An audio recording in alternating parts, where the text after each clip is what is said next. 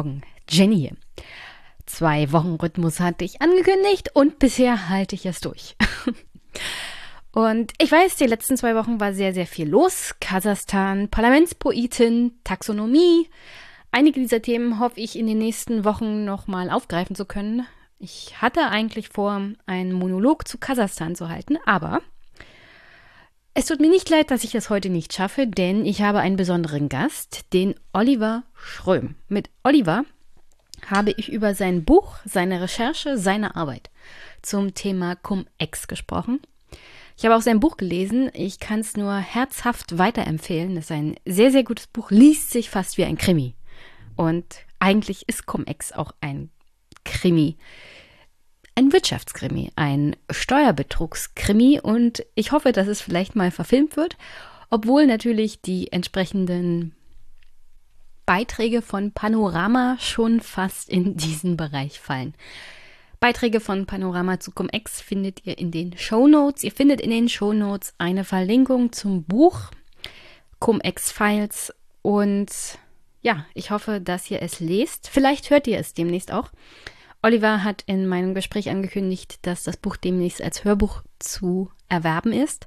Also wer nicht so auf Buch steht, sondern mehr auf Hören, wie die meisten Podcast-Hörer nehme ich an, der kann dann demnächst das Buch auch als Hörbuch sich zu Gemüte führen. Und wie gesagt, ich kann es nur wärmstens empfehlen, vor allem vor dem Hintergrund, dass ja diese Art von Steuerbetrug noch nicht aufgehört hat. Es gab eine Gesetzesänderung 2012, die verhindert, dass diese spezifische Art des Clowns in massivem Maß von Steuergeldern abgestellt wurde, aber das Prinzip wird noch angewandt. Nur für diesen einen speziellen Fall Cum-Ex kann es nicht mehr angewandt werden, aber es besteht noch die Möglichkeit, dass ähnliche Gebilde es ermöglichen, dass Steuergeld massiv geklaut wird.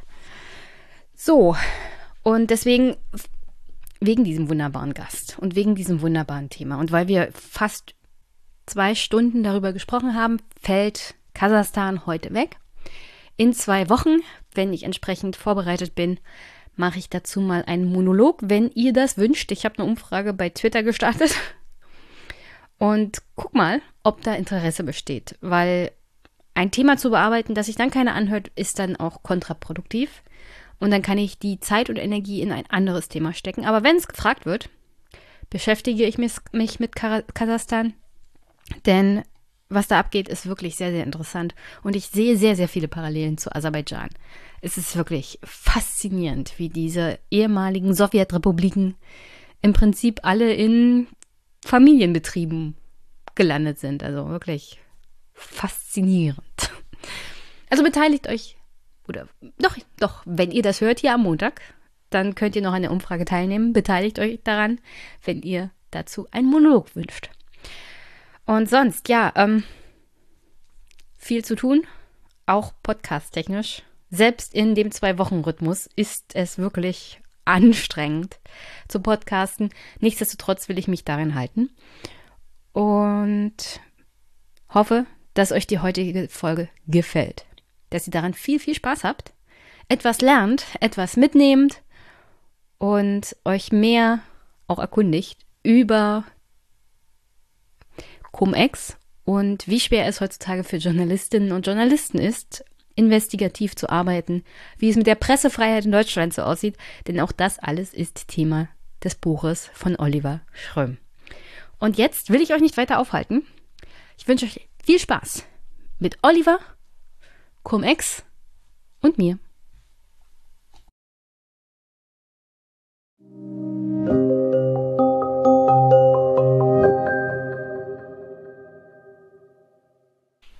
Guten Nachmittag, liebe Hörerinnen und Hörer. Ich habe heute einen Gast und zwar Oliver Schröm. Oliver Schröm ist einer der renommiertesten Investigativjournalisten Deutschlands. Er gründete 2010 das Team Investigative Recherche beim Stern und leitete es, bis er zum NDR-Magazin Panorama wechselte. 2018 wechselte er als Chefredakteur zum Recherchezentrum Korrektiv. Ende 2019 kehrte er zu Panorama zurück Schröm ist Autor und Co-Autor mehrerer Enthüllungsbücher, unter anderem das Buch, das wir heute besprechen, und zwar die Cum-Ex-Files. Herzlichen Dank dem, an der Stelle an den Aufbauverlag für die zur Verfügung stellen des Exemplars. Und das Buch heißt unter anderem auch Der Raubzug der Banker, Anwälte und Superreichen und wie ich ihnen auf die Spur kam. Herzlichen Dank, dass du dich bereit erklärst, hier in dem Podcast mit mir darüber zu sprechen. Guten Tag, Oliver. Hallo, Jenny. Habe ich noch irgendwas vergessen? Nee. Irgendwas, was du noch über dich loswerden willst? Nee, das entscheidende, die entscheidende Station hast du erwähnt und ja, das, das reicht. das reicht. Um ehrlich zu sein, ich bin ein bisschen enttäuscht von dem Buch. Du fängst nicht mit der besten Stelle des Buches gleich zum Anfang an, sondern sie versteckt sich irgendwo ganz hinten, fast in der Mitte. Im Buch? Ah, jetzt ja. bin ich aber gespannt. Mein Lieblings, wirklich meine absolute Lieblingsseite in diesem Buch ist 214. Okay. Rückblick. Bonn, 22. Juni 2011. Bundeszentralamt für Steuern. Hier zwischen Regalen voller Ordnern, auf deren Rücken der Bundesadler prangt, arbeitet Jana Stubinski. Sie ist 30 Jahre alt, groß und schlank, hat braune Augen und einen kinnlangen Bob-Haarschnitt. Gerade einmal seit einem halben Jahr macht sie ihren Job. Von komplizierten Börsengeschäften hat sie wenig Ahnung. Aber wenn Stubinski etwas seltsam vorkommt, so wie dieser Sammelantrag, dann möchte sie der Sache doch auf den Grund gehen. Der Antragsteller ist ein Pensionsfonds aus den USA und er fällt mit ungewöhnlich hohen Summen auf. In nur zwei Monaten hat er deutsche Aktien im Wert von 6,4 Milliarden Euro gekauft. Kurz danach hat er die Aktien wieder verkauft. Nun verlangt der Pensionsfonds vom deutschen Staat fast 54 Millionen Euro an Kapitalertragssteuer zurück. Das ist nicht der einzige Punkt, der Jana Stowinski schutzig macht. Der Pensionsfonds hat nur einen einzigen Begünstigten. Wie kann es sein, fragt sich die Beamtin, dass ein Ein-Mann-Pensionsfonds mit mehreren Milliarden spekuliert? Sie schickt dem Fonds nicht die beantragten knapp 54 Millionen Euro, sie schickt ihm eine Reihe von Fragen. Die Reaktion auf diese Fragen ist bei Bankern, Brokern, Beratern und Investitoren in New York, London und Zürich dieselbe wie in München und Frankfurt. Panik. Ihre Fragen beantwortet man ausweichend. Das macht die Beamte noch misstrauischer. Jana Stubinski ist keine Staatsanwältin, keine Richterin und auch keine Finanzministerin. Sie ist Sachbearbeiterin. Und sie kommt mit und sie kommt dem größten Steuerraub aller Zeiten auf die Spur. Was sie aufdeckt, wird Politik und Justiz in Atem halten. Ich ahne, warum Damit hättest du anfangen müssen. Ich ahne, warum dir die Stelle so gut gefällt und dich auch berührt, weil ich weiß nicht, ob deine Zuhörer und Zuschauer wissen, dass du ja auch beim Finanzamt arbeitest. Und äh, Jana Stupinski ist, glaube ich, Jenny nicht ganz unähnlich. Also wenn der, die Geschichte irgendwann mal verfilmt werden sollte, vielleicht kann die Jenny die Jana spielen. Ich bin ja, jetzt keine 30 Jahre mehr, aber ja. okay, das ist Frau Stupinski mittlerweile auch nicht mehr, weil das ist ja auch schon ein paar Jahre her. Aber du hast recht, ich meine, äh, die Jana Stupinski ist einer der vielen stillen Helden bei, bei dieser Cum-Ex-Aufklärung. Also es wird überwiegend immer über die Gauner geredet, jetzt auch ganz aktuell über die Ereignisse in Bonn, wo, wo äh, ein Mitarbeiter Warburg Invest angefangen hat, ein Geständnis abzulegen. Es wird über Hanno Barger, den sogenannten Mr. Cum-Ex geredet, der jetzt in Auslieferungshaft in der Schweiz sitzt, aber ganz, ganz wenig über die stillen Helden, die Steuerfahnder, die Sachbearbeiterinnen bei, bei Finanzämtern, die dagegen angehen und das eigentlich die Aufklärung und die strafrechtliche Verfolgung äh, angestoßen haben. Das ist, also von daher war es mir schon wichtig, diese Geschichte zu erzählen, um der Frau irgendwie ein bisschen ein Denkmal zu setzen, das sie eigentlich auch verdient hat. Was mir, also bevor ich mich da jetzt ganz reinsteigere, dazu kommen wir sicherlich noch. Im Großen und Ganzen bin ich natürlich nicht enttäuscht von deinem Buch. Ich finde es sehr gut. Ich finde auch sehr gut, dass du gerade ähm, auch diese Beamten, Staatsmitarbeiter, die jetzt, sagen wir es ehrlich, nicht den besten Ruf haben, ähm, in dem Buch auch angesprochen hast, weil der Aspekt, der mir bei Como-Ex auch immer ein bisschen zu kurz kommt, ist, ja, es gibt, die, es gibt das politische Versagen, ja, es gibt auch das staatliche Versagen, es gibt genug Beamte auch, die in meinen Augen falsch gehandelt haben. Äh, Frau P. aus Hamburg, darüber werden wir sicherlich heute auch noch sprechen. Aber es gibt eine Reihe, vor allem auch der unteren Beamtenebene, die ihren Job gemacht haben. Mhm. Und die einfach, denen, denen es einfach an der an dem Rückhalt fehlte dann bei Vorgesetzten oder auf der politischen Ebene, um diesen Job auch ordnungsgemäß umzusetzen. Und deswegen finde ich es ganz toll, dass du auch nicht nur über Jana Stubinski redest ähm, und über sie schreibst, sondern auch unter anderem über die Kölner Staatsanwältin, die sich hier richtig festgebissen hat. Und ähm, an der Stelle finde ich es auch sehr, sehr ironisch fast, dass die Staatsanwältin aus Köln, die sich mit Cum-Ex beschäftigt, vorher mit Umsatzsteuergeschäften wie Karussellgeschäften zu tun hatte. Mhm. Weil jedes Mal, wenn ich von Cum-Ex gelesen habe, habe ich mir gedacht, das kenne ich eigentlich schon, das Prinzip. Umsatzsteuerbetrügereien in Form von Karussellgeschäften. Fast ähnliches Prinzip, was da passiert ist. Insofern. Ja, man sagt auch, dass die, die äh, Umsatzsteuerkarussellbetrugsmasche, dass das quasi das Cum-Ex der kleinen Gauner ja. ist. Weil äh, als ich bei Korrektiv war, hatten wir ähnlich wie bei Cum-Ex eine, mal eine internationale Recherchekooperation auf die Beine gestellt und die war sogar eigentlich noch größer als äh, Cum-Ex, die, war geleitet von meiner Kollegin äh, Martha Orosch.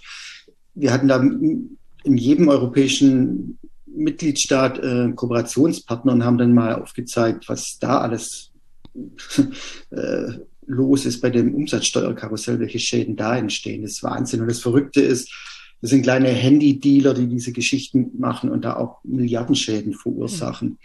Cum-Ex ist Betrug der, sogenannten Finanzelite. Da sind große Banker und Banken und Anwälte im Spiel.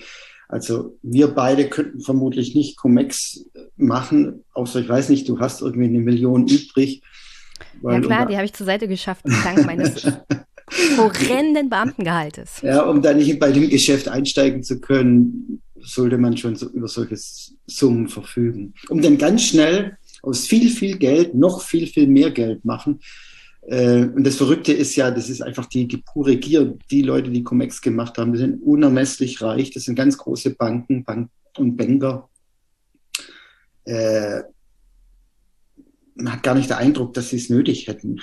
ich meine, ich, davon ab, wenn man es noch so nötig hat, würde das einen Betrug nicht rechtfertigen. Aber es ist schon für mich sehr erschütternd und ich beschäftige mich jetzt seit acht Jahren, habe dann auch viele gute, wie, die Guten wie die Bösen kennengelernt und bin da schon erschüttert, was da in den Leuten vorgeht um, oder vorging, um diese Geschäfte zu machen und dieses bis heute noch rechtfertigen. Das ist schlicht und ergreifend auch abstoßend. Ja. Ich bin absolut viel zu weit nach vorne geprescht. Das kommt immer davon. Jenny hat eine Reihe von Fragen, aber sie hält sich nie dran. Ähm, Nochmal, um zu sagen, was sind eigentlich Karussellgeschäfte, damit wir die Hörerschaft nicht völlig im Dunkeln lassen. Im Prinzip geht es darum, auch europaweit, dass Unternehmer Umsatzsteuer in Form von Vorsteuern zurückerstattet bekommen vom Staat und von den Finanzämtern, die sie vorher nie bezahlt haben. Und das äh, ist dann wirklich ein Riesenkonstrukt, das sich über ganz Europa erstreckt. Und äh, das weiß ich übrigens nur, weil ich in der Umsatzsteuer-Sonderprüfung zeitweise gearbeitet habe. Und es gibt da einen, eine internationale Datenbank, wo man solche Fälle unter anderem melden kann und abrufen kann. Und daher kenne ich überhaupt nur Karussellgeschäfte und daher kam auch dann die Assoziation mit den Karussellgeschäften. Und ich war ganz erstaunt, dass halt, ähm, wie heißt die Staatsanwältin nochmal aus Köln? Brohilker. Frau Anne Brohilker. Mhm. Ähm, genau mit diesen Gesch Geschäften zu tun hatte, bevor ja, sie sich hast, dann an Cum-Ex ähm, festgebissen hat. Du hast, du hast jetzt eigentlich äh, durch deine Erklärung, wie, wie die Umsatz, äh, Karussell-Umsatzsteuerbetrügereien laufen, auch Cum-Ex erklärt. Ja. Das ist ziemlich ähnlich, nur dass, es, dass das bei Cum-Ex mit Aktien passiert, aber es ist im Prinzip dasselbe Prinzip. Es werden Steuer, Steuern ergaunert, also man lässt die Steuer auszahlen, die man vorher gar nicht entrichtet hat. Und ich glaube, das ist der große Unterschied zwischen klassischem Steuerbetrug, der für mich schon asozial genug ist, wenn jemand sein Geld in Panama oder sonst wo versteckt, um keine Steuern zahlen zu müssen. Äh, und hier das Geld fehlt für Kitas, für Schulen, für Universitäten. Äh, aber Cum-Ex ist ungleich schlimmer moralisch äh, weil da greift jemand aktiv in die Staatskasse und holt Geld raus, das ihm gar nicht gehört. Also mein Geld, dein Geld, das Geld der Zuhörer und Zuschauer. Und das ist schlicht und ergreifend Diebstahl. Diebstahl. Ah. Ja. Ich, ich mag das Wort klassischer Steuerbetrug nicht. Und das, äh, also Hey, das war eine Stelle, wo ich dir tatsächlich in dem Buch widersprochen habe, weil da steht Ja. klassischer Steuerbetrug ähm, und das Geld halt auf Offshore-Konten bringen. Ich habe hier was zu stehen. Ist die Abgabenordnung, ich hol's mal her. Okay.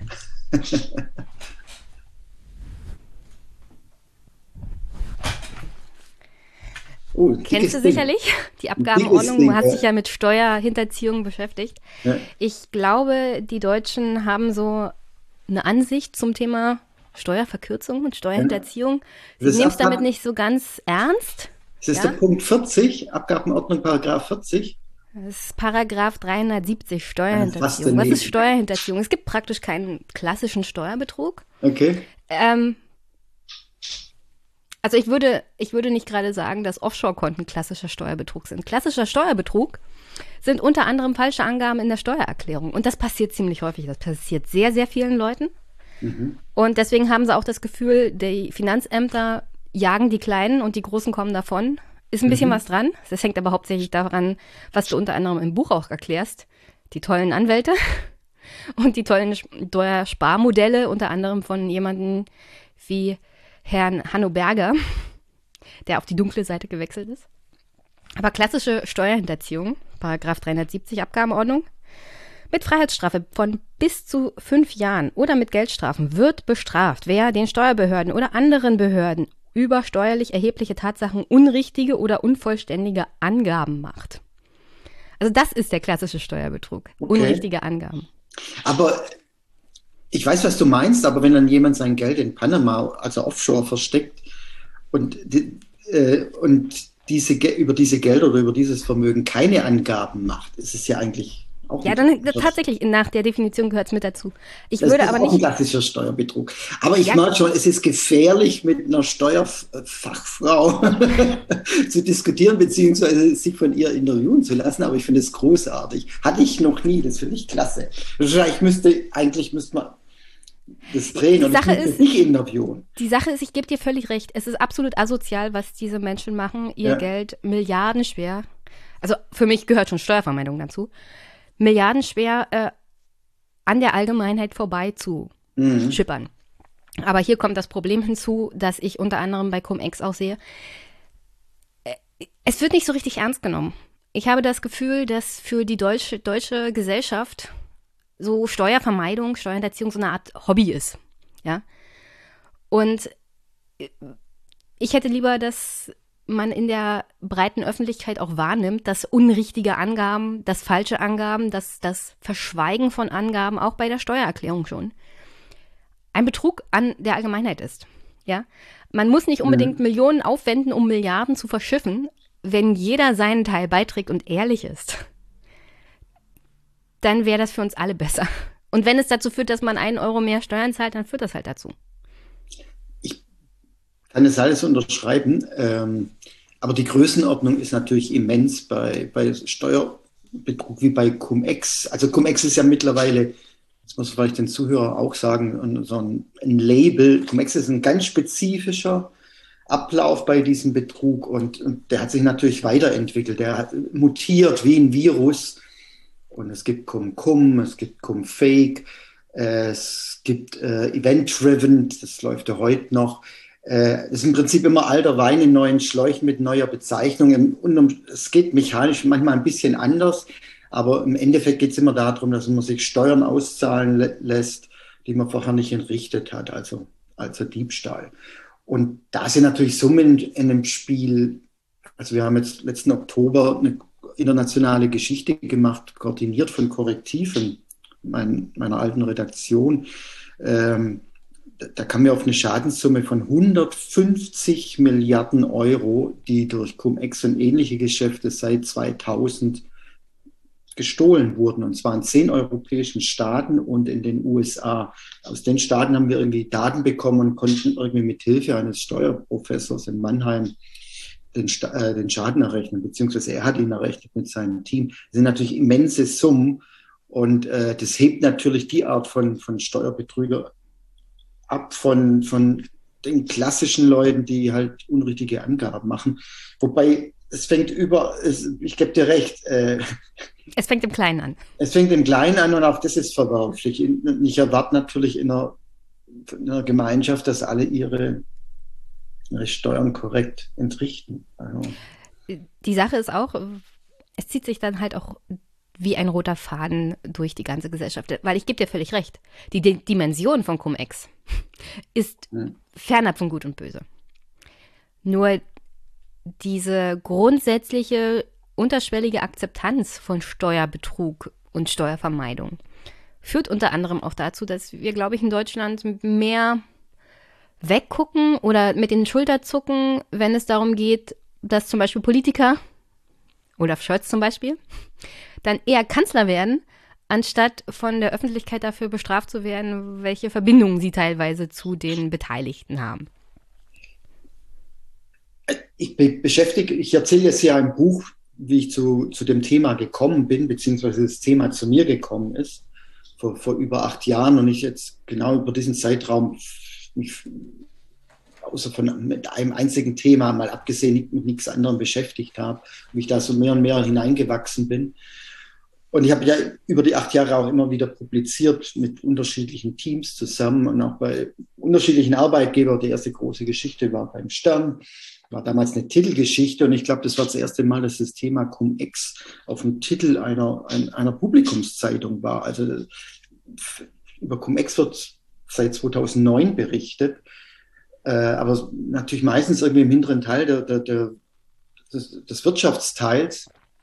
Da war durch, das, durch, durch die Sterngeschichte war das erstmal ein bisschen prä präsent. Und wir konnten das nur deshalb, weil Stern ist natürlich auch Boulevard, auf den, auf den Titel bekommen weil wir halt einer der, der Comex-Investoren äh, enttarnen konnten, weil wir dessen, dessen Unterlagen hatten, nämlich dieser berühmt-berüchtigte Finanzjongleur Carsten Maschmeyer. Und, aber jetzt will ich mal vorspringen zu heute und über all diese Berichterstattung und große Publikationen, auch im Verbund mit, mit vielen, vielen Kollegen und anderen Medien, ist da schon ein bisschen was entstanden. Also wenn ich da so jetzt die acht Jahre überschaue, am Anfang war großes Unverständnis. Und ich glaube, wenn man auf der Straße jemand gefragt hätte, Cum-Ex schon mal gehört? Nö. Und ich glaube, das ist heute anders. Ich meine, nicht jeder versteht es vielleicht mit Cum-Ex, weil es auch teilweise kompliziert ist. Das muss man auch nicht verstehen.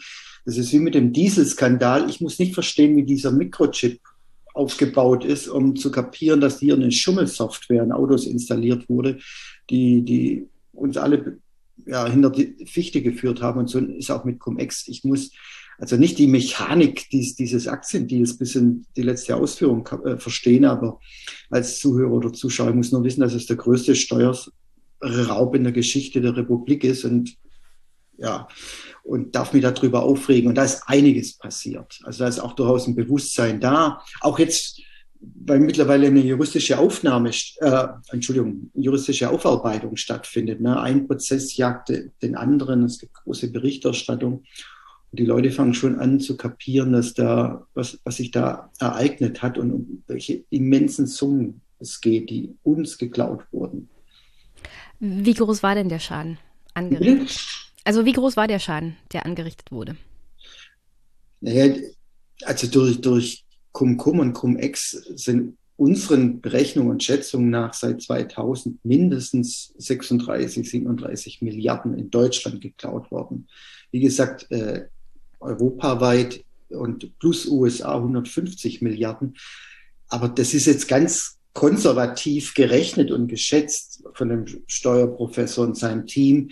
Da ist die Dunkelziffer Luft oben, also Wahnsinn. Das ist der finanzielle Schaden. Glaubst du, es gibt noch einen anderen Schaden, der angerichtet wurde? Ja, weil es, aber jetzt muss ich natürlich springen, wenn man so Geschichte von, von Olaf Scholz und, und. Okay, dann springen wir nicht. Okay. ähm, dann versuche ich mal wieder Ordnung hier reinzukriegen. Nochmal zu dir. Mhm. Warum bist du eigentlich Journalist geworden? Wolltest du immer schon mal so einen riesigen Steuerraub aufdecken? Also ich wollte schon immer Journalist werden. Ich, also der Klassiker, ich habe äh, Schülerzeitung gearbeitet und bin mal von der Schule geflogen, war dann in der Realschule und habe die so mit Ach und Krach irgendwie hinter mich gebracht. Und dann war die Frage, äh, mache ich irgendwie eine Lehre oder gehe ich nochmal aufs Gymnasium und mit welcher Zielrichtung? Und dann war irgendwie klar, ich, da war irgendwie klar, ich will Journalist werden und habe dann auch von der Lokalzeitung angefangen zu arbeiten. Habe also quasi, als ich auf dem Gymnasium war, weil ich war dann, weil ich ein paar Mal von Schulen geflogen bin, etwas älter und hatte da schon ein Auto und habe dann äh, als Lokalreporter gearbeitet, war eigentlich mehr unterwegs als in der Schule. Und das musste ich dann die letzten ein, zwei Jahre dann ein bisschen reduzieren, sonst hätte es nicht funktioniert mit dem Abi. Und nach dem Abi habe ich dann Zivildienst gemacht, da auch weitergearbeitet als Lokalreporter und dann bei einer Lokalzeitung volontiert. Und das Volontariat war schon damals schwierig zu kriegen, wenn man nicht studiert hatte. Aber ich hatte natürlich eine, eine wahnsinnig dicke Bewerbungsmappe, weil ich schon seit drei Jahren als Reporter gearbeitet habe ja, für mich gab es eigentlich nie eine Alternative äh, zu, zu dem Beruf. Ich habe dann auch nicht studiert, weil ich mir nicht vorstellen konnte, da jetzt noch ein paar Jahre die Unibank zu drücken, weil ich wollte einfach als Journalist arbeiten. Nachträglich bereue ich es. Hätte mir nicht nichts geschadet, wenn ich auch noch ein paar Jahre was studiert hätte. Und zwar nicht Journalistik, sondern irgend, was weiß ich, Jura oder Volkswirtschaft oder irgendwas, irgendwas Spezifisches mich auch mit, mit Sprachen weitergebildet hätte oder vielleicht auch mal ein Auslandsjahr oder so gehabt hätte. Also das, das, das fällt mir schon, das habe ich dann irgendwann auch gemerkt. Aber gut, deshalb bin ich jetzt auch seit über 38 oder 39 Jahre Journalist und hat auch einen Vorteil, dass man dann halt wahnsinnig viel Erfahrung und Routine hat. Und das glaube ich auch gerade im investigativen Bereich sehr, sehr wichtig. Was motiviert dich bei deiner Arbeit? Ich, das klingt jetzt ein bisschen naiv. Ich bin jetzt 58 geworden, aber diese Naivität erlaube ich mir. Ich glaube an die vierte Gewalt und an die Notwendigkeit der vierten Gewalt. Ein Korrektiv, das auch die Medien haben. Also mich hat nie, also Journalismus ist ja ein breites Feld. Ich meine, man kann in alle möglichen Felder arbeiten. Unterhaltung, Reportage, man kann Sport machen, was weiß der Teufel. Und mich hat halt immer das Investigative getrieben, weil mir Aufklärung. Mir geht es um Aufklärung. Ich, ich will hinter die Fassaden schauen. Ich will Sachen ans Tageslicht zerren, die nicht ans Tageslicht kommen wollen. Äh, ich will, dass Leute davon erfahren, Politik davon erfahren. Und was dann daraus wird, da habe ich jetzt keinen Einfluss auf Journalist, als Journalist. Ist auch gut so. Aber das ist so mein Job. Das sehe ich auch mein, mein mein Auftrag drin. Und das ist für mich auch so die Job Description, um es mal neudeutsch auszudrücken. Ja, und das treibt mich eigentlich. Du fängst dein Buch an mit einem Zitat von Willy Brandt. Journalismus kann abdanken, wenn er harmlos ist. Oder wenn mhm. er harmlos wird. Glaubst du, Journalismus ist oder besteht die Gefahr, dass Journalismus harmlos wird? Und wenn ja, warum? Ja, wir haben jetzt, also was die Qualität des Journalismus anbelangt, also oder des investigativen Journalismus, weil ich das halt sehr genau überschaue, ist die Qualität so groß wie noch nie in den letzten 40 Jahren. Also wenn ich mit jungen Kollegen zusammenarbeite, die sind viel, viel besser ausgebildet als ich. Die sind, die arbeiten trimedial, die können mehrere Sprachen, die waren im Ausland, die bewegen sich virtuos im, im Netz bei Recherchen, die können programmieren, Datenbanken aufsetzen und, und, und. Das kann ich alles nicht. Sowas habe ich nicht gelernt. Also ich habe noch mit einer Schreibmaschine meine Artikel getippt. Ich meine, wenn ich das jungen Nichts Leuten die Schreibmaschine. Erzähle, die schauen mich immer an und denken, jetzt erzählt Opa von Stalingrad. Aber so war das halt. Da gab es auch kein Handy und dergleichen. Also die Qualität des investigativen Journalismus so hoch wie noch nie, aber wir haben eine Wirtschaftskrise im Journalismus. Wir hatten früher mal das Geschäftsmodell ich war beim Stern, der Stern war, hat große Auflagen gehabt und noch mehr Anzeigen und er hat sich hauptsächlich durch die Anzeigen finanziert. Also Journalismus hat sich eigentlich nie durch, durch den Verkauf von Journalismus finanziert, sondern war quersubventioniert durch Anzeigen. Und die Anzeigen sind halt weggebrochen im Internet. Kein Mensch kauft sich heute, also früher, wenn man dann eine Sonntagszeitung oder eine Samstagszeitung gekauft hat, die fiel im äh, fiel einem auf den Fuß, war der Zehen gebrochen, weil die so dick war. Und am Samstag waren all die Kleinanzeigen drin, Autos, Wohnungsmarkt etc. pp. Diese Anzeigen sind weg, die werden auch nie wiederkommen. Das kriege ich alles umsonst im Internet. Also sind die Medien in einer Wahnsinnskrise, wie sie sich finanzieren. Dann gibt es zum Glück die öffentlich-rechtlichen, die sich anders finanzieren. Ich gehe über Gebühren, was ich sehr, sehr wichtig finde. Ich finde, äh, ohne die öffentlich-rechtlichen wären wir sehr, sehr, sehr arm dran und würde ich mir auch noch größere Sorgen machen. Und da gibt es mittlerweile so ein drittes Standbein, aber es ist noch relativ dünn und schwach. Das ist der stiftungsfinanzierte Journalismus. Das ist das, was ich mit Kollegen bei Korrektiv gemacht habe und was Korrektiv heute noch macht, ne, die weder Anzeigen bekommen äh, noch Gebühren, sondern die sich über, die sich von Spenden durch Spenden finanzieren. In Amerika ist es viel größer ausgeprägt. Und äh, ja, und jetzt durch, durch die Arbeit von, von dem Korrektivgründer David Schraven, mit dem ich damals Korrektiv gegründet habe, gibt es auch jetzt im Koalitionsvertrag äh, eine Passage, wonach dieser stiftungsfinanzierte Journalismus auch gemeinnützig sein soll, was ganz, ganz wichtig ist, weil äh, wenn Leute spenden, wollen sie in der Regel eine Spendenquittung und man will es nicht glauben, Journalismus ist nicht gemeinnützig. Wir beide können morgen einen, Hin einen Hundezucht... Ich habe ja die ja auch hier, ich könnte dir die Passage vorlesen. Ja, wir, wir beide könnten einen Hund Hundezuchtverein gründen und übermorgen wären wir gemeinnützig. Beim Journalismus das ist nicht so. Ist nicht vom Gesetzgeber politisch gewollt. Ja, aber das, äh, man hat sich Könnte im Koalitionsver Koalitionsvertrag darauf geeinigt, das zu ändern. Und das, das war viel Kernerarbeit von dem Korrektivgründer. Äh, und ja, das ist eine, ein großer Durchbruch. Trotzdem, Zeitungen, Medien sind in der Krise. Immer mehr Lokalblätter brechen weg. Es gibt in Amerika eine Untersuchung, dort wo Lokalblätter sterben, äh, gedeiht Extremismus, ob rechts oder links oder Fanatismus. Also wenn Leute nicht informiert oder sich, sich nicht informieren oder aufklären können, dann wird es schwierig. Klar, es gibt Internet, aber da gibt es natürlich, im Internet gibt es keine Seite über, es fällt mir keine kleine Kreisstadt ein.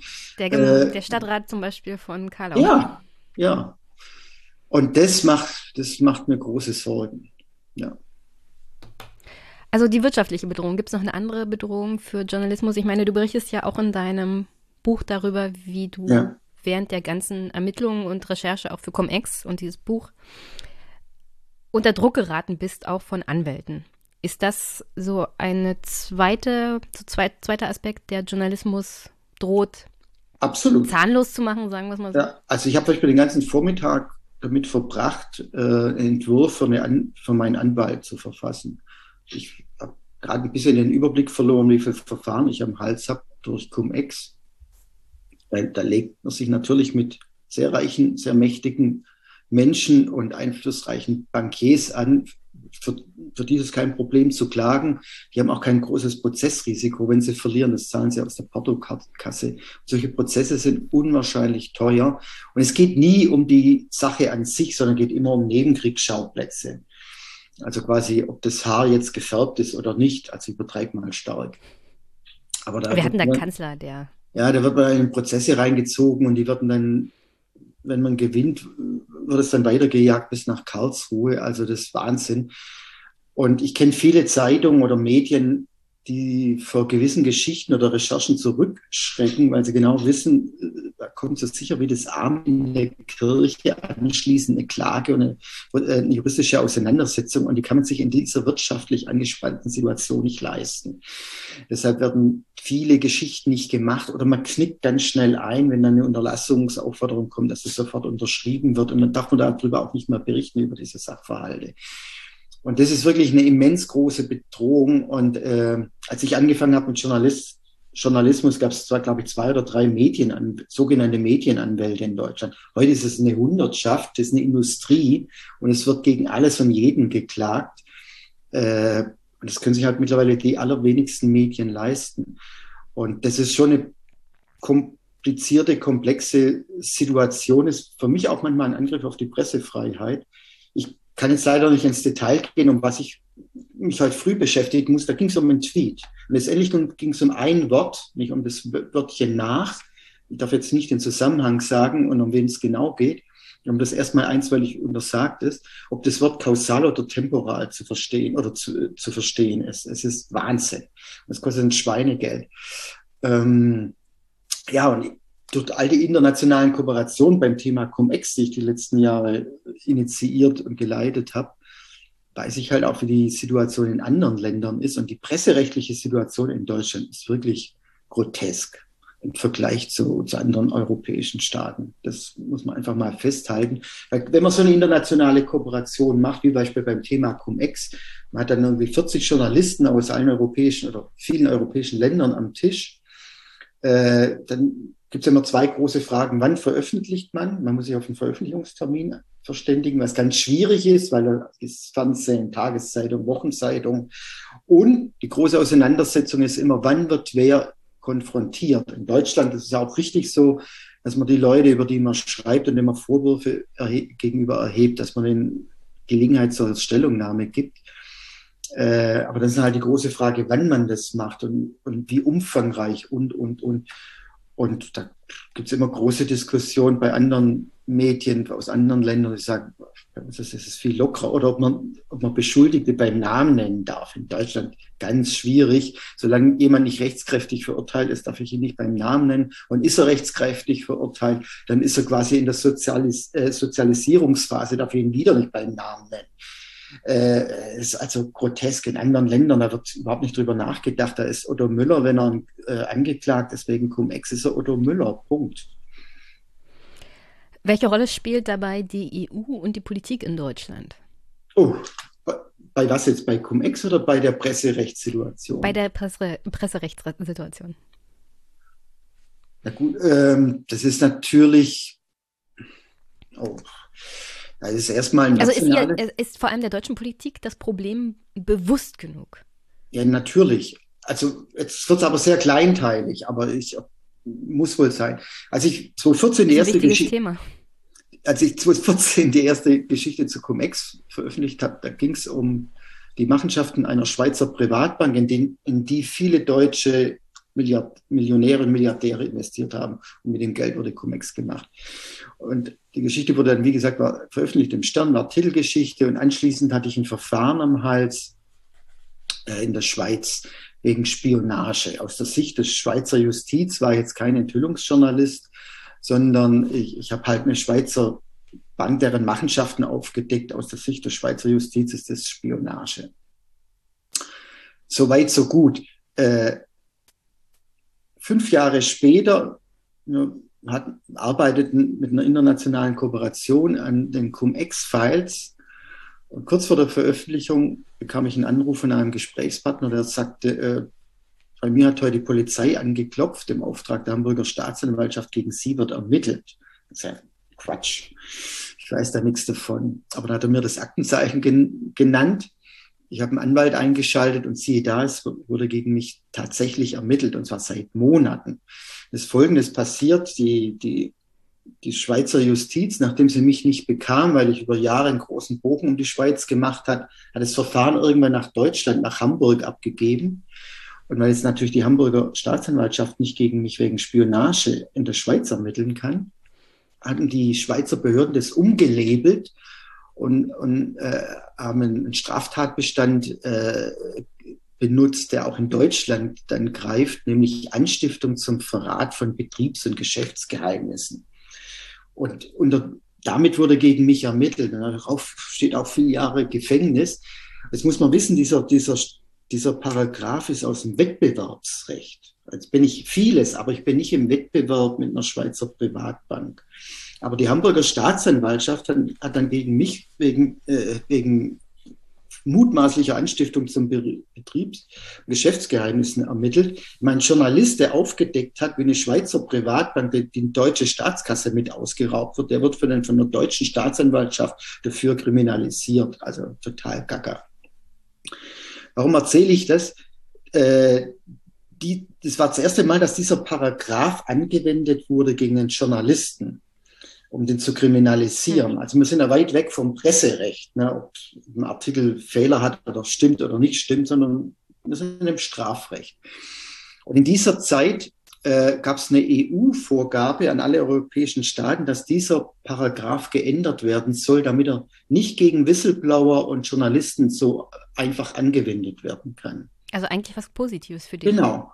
Und da sind alle, alle Nationalstaaten aufgefordert, diesen, äh, die EU-Vorgabe nationales Recht umzusetzen.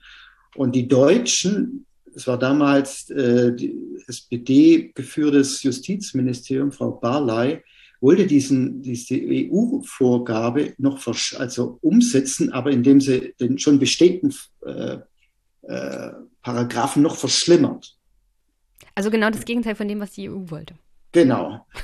Und in der Phase ist dann mein, mein Fall aufgeploppt und ich habe dann auch überlegt, ob ich den öffentlich mache oder nicht. Oder weil mein Anwalt sagte, halte die Füße still, dann kriege ich das besser gehandelt.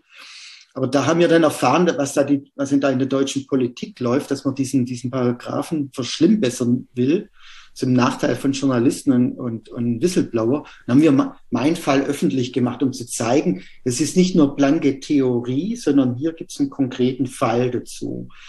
Und das hat dann auch dazu geführt, dass äh, der Gesetzesentwurf, so wie er ursprünglich ausgelegt war, gekippt wurde.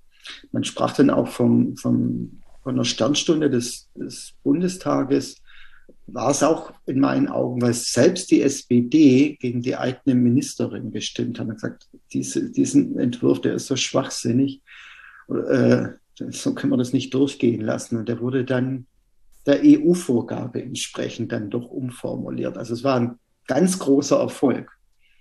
Trotzdem traurig, dass man erstmal ja, öffentlich der, Druck machen muss, damit ja, auch der Bundestag das kapiert. Ja, ich, ich, war ja persönlich betroffen. Ich meine, man darf nicht vergessen, ich meine, äh, als ich erfahren habe, dass da gegen mich mit dem Paragraphen ermittelt wurde, natürlich haben wir in dieser internationalen Kooperation alle Sicherheitsmaßnahmen vollzogen und nur sicher kommuniziert und, und, und.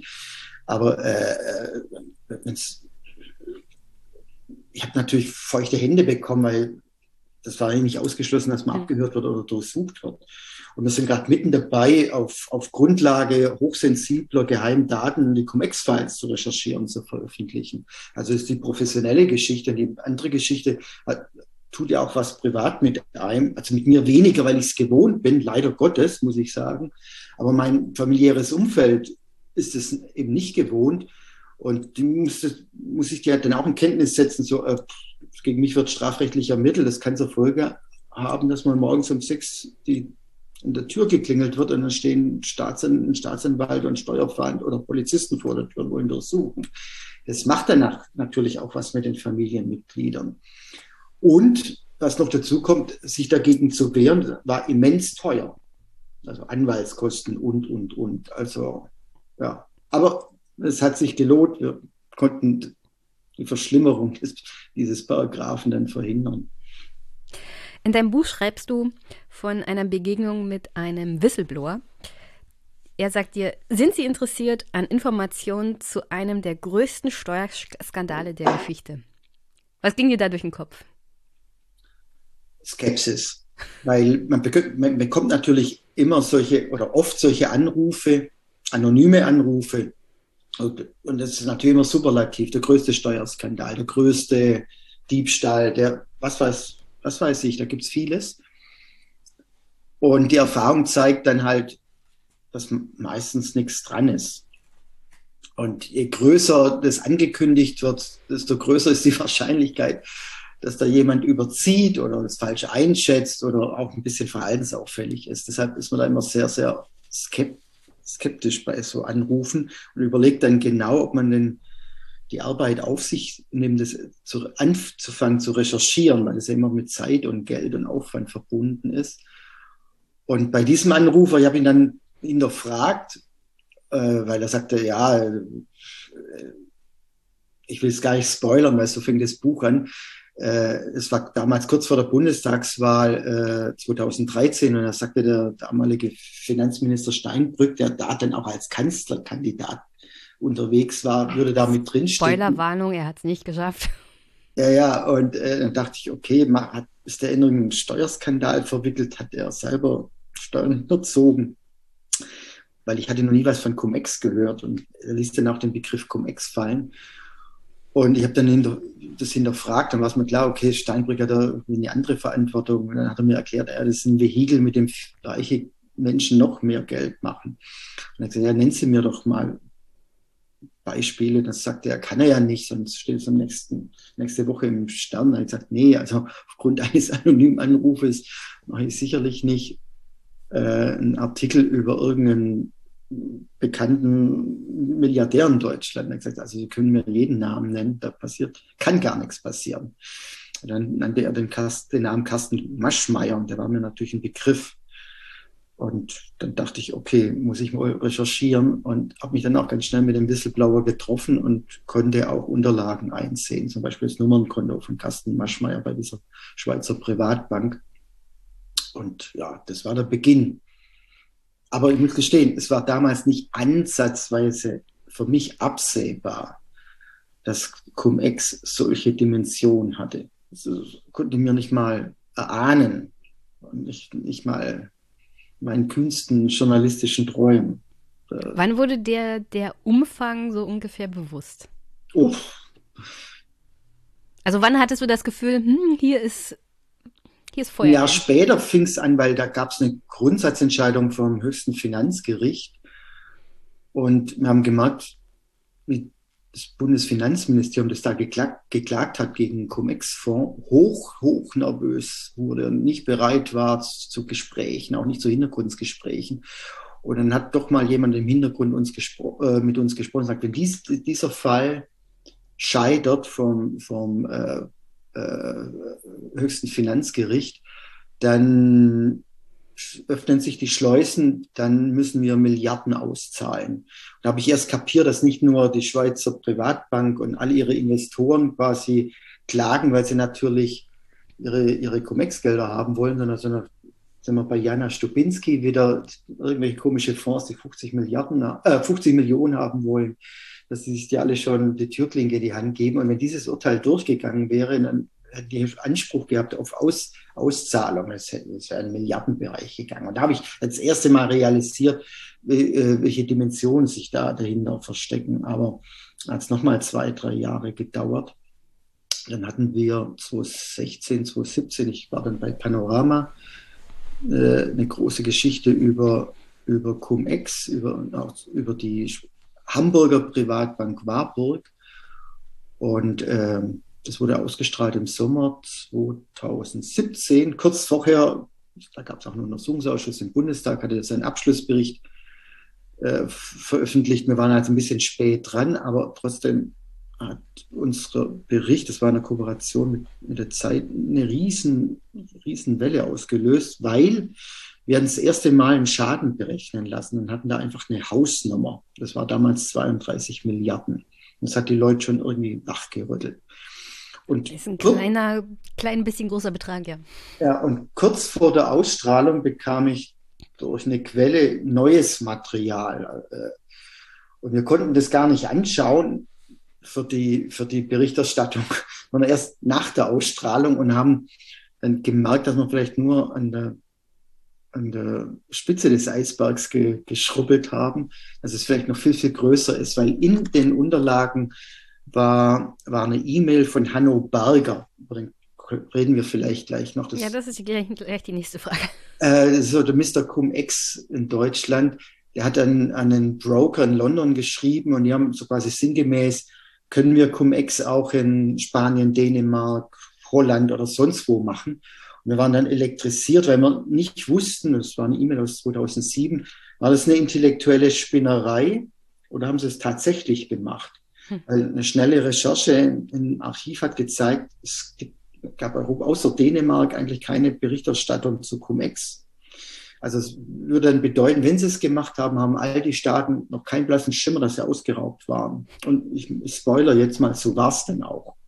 Und als wir dann 2018, die, da war ich dann bei Korrektiv, die Cum-Ex-Files veröffentlicht haben, haben viele, viele Staaten in Europa durch uns erfahren, dass sie viele, viele Milliarden verloren haben. Also so wurde die Dimension immer größer. Und letztes Jahr haben wir wieder die Cum-Ex-Files 2 veröffentlicht, weil wir wissen wollten, wie es drei Jahre später aussah, was sich politisch getan hat. Dann hat sich einfach gezeigt, es hat sich sowohl national wie auch auf europäischer Ebene nichts getan. Und haben wir gesagt, okay, wir müssen noch mal ran. Wir müssen zeigen, dass es heute noch weitergeht und dass der Schaden vielleicht noch, noch größer ist.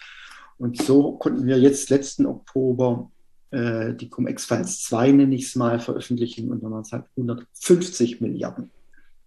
Autsch.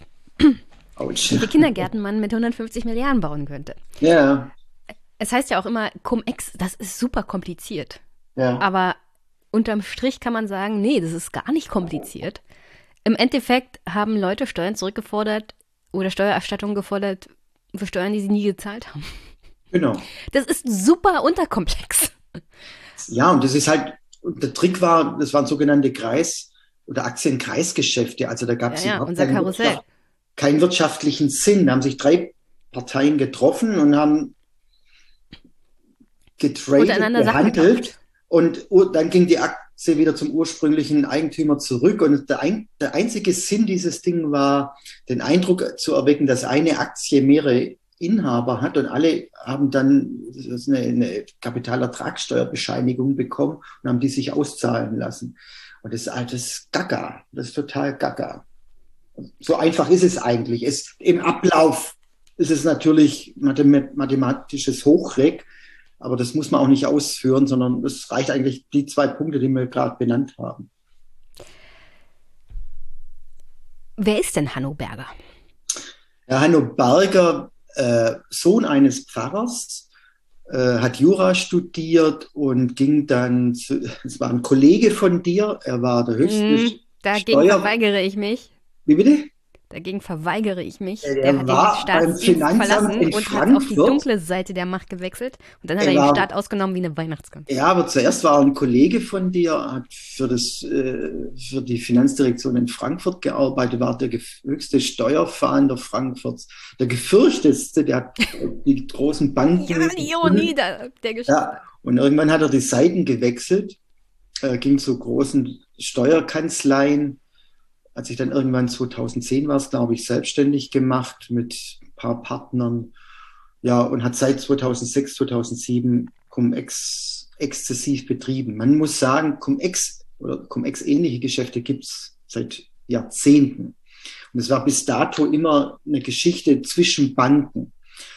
Und äh, also Cum-Ex wurde nicht von Hanno Berger erfunden, aber er kam dann in 2006, 2, ja, 2006 in Berührung damit und hat gemerkt, was, was da für Geschäfte laufen. Hatte dann die Idee, diese Art von, Geschäfte für Privatinvestoren zu öffnen, was dann im Ganzen nochmal einen richtigen Booster gegeben hat. Also Hanno Berger ist quasi äh, der Türöffner äh, für die Privatisierung des Cum-Ex oder nicht Privatisierung, sondern äh, hat die Tür geöffnet für, für, für reiche Menschen, die er meistens auch als Mandanten schon hatte, weil er war ein gefürchteter Steueranwalt, der quasi die Steuer auch gern mal auf Null gerechnet hat. Und jetzt hat er es sogar mit Cum-Ex geschafft, es es sogar noch unter Null zu bringen. Sprich, Leute bekamen Steuer erstattet, die sie gar nicht bezahlt haben und ist dann im zwei-, dreistelligen Millionenbereich.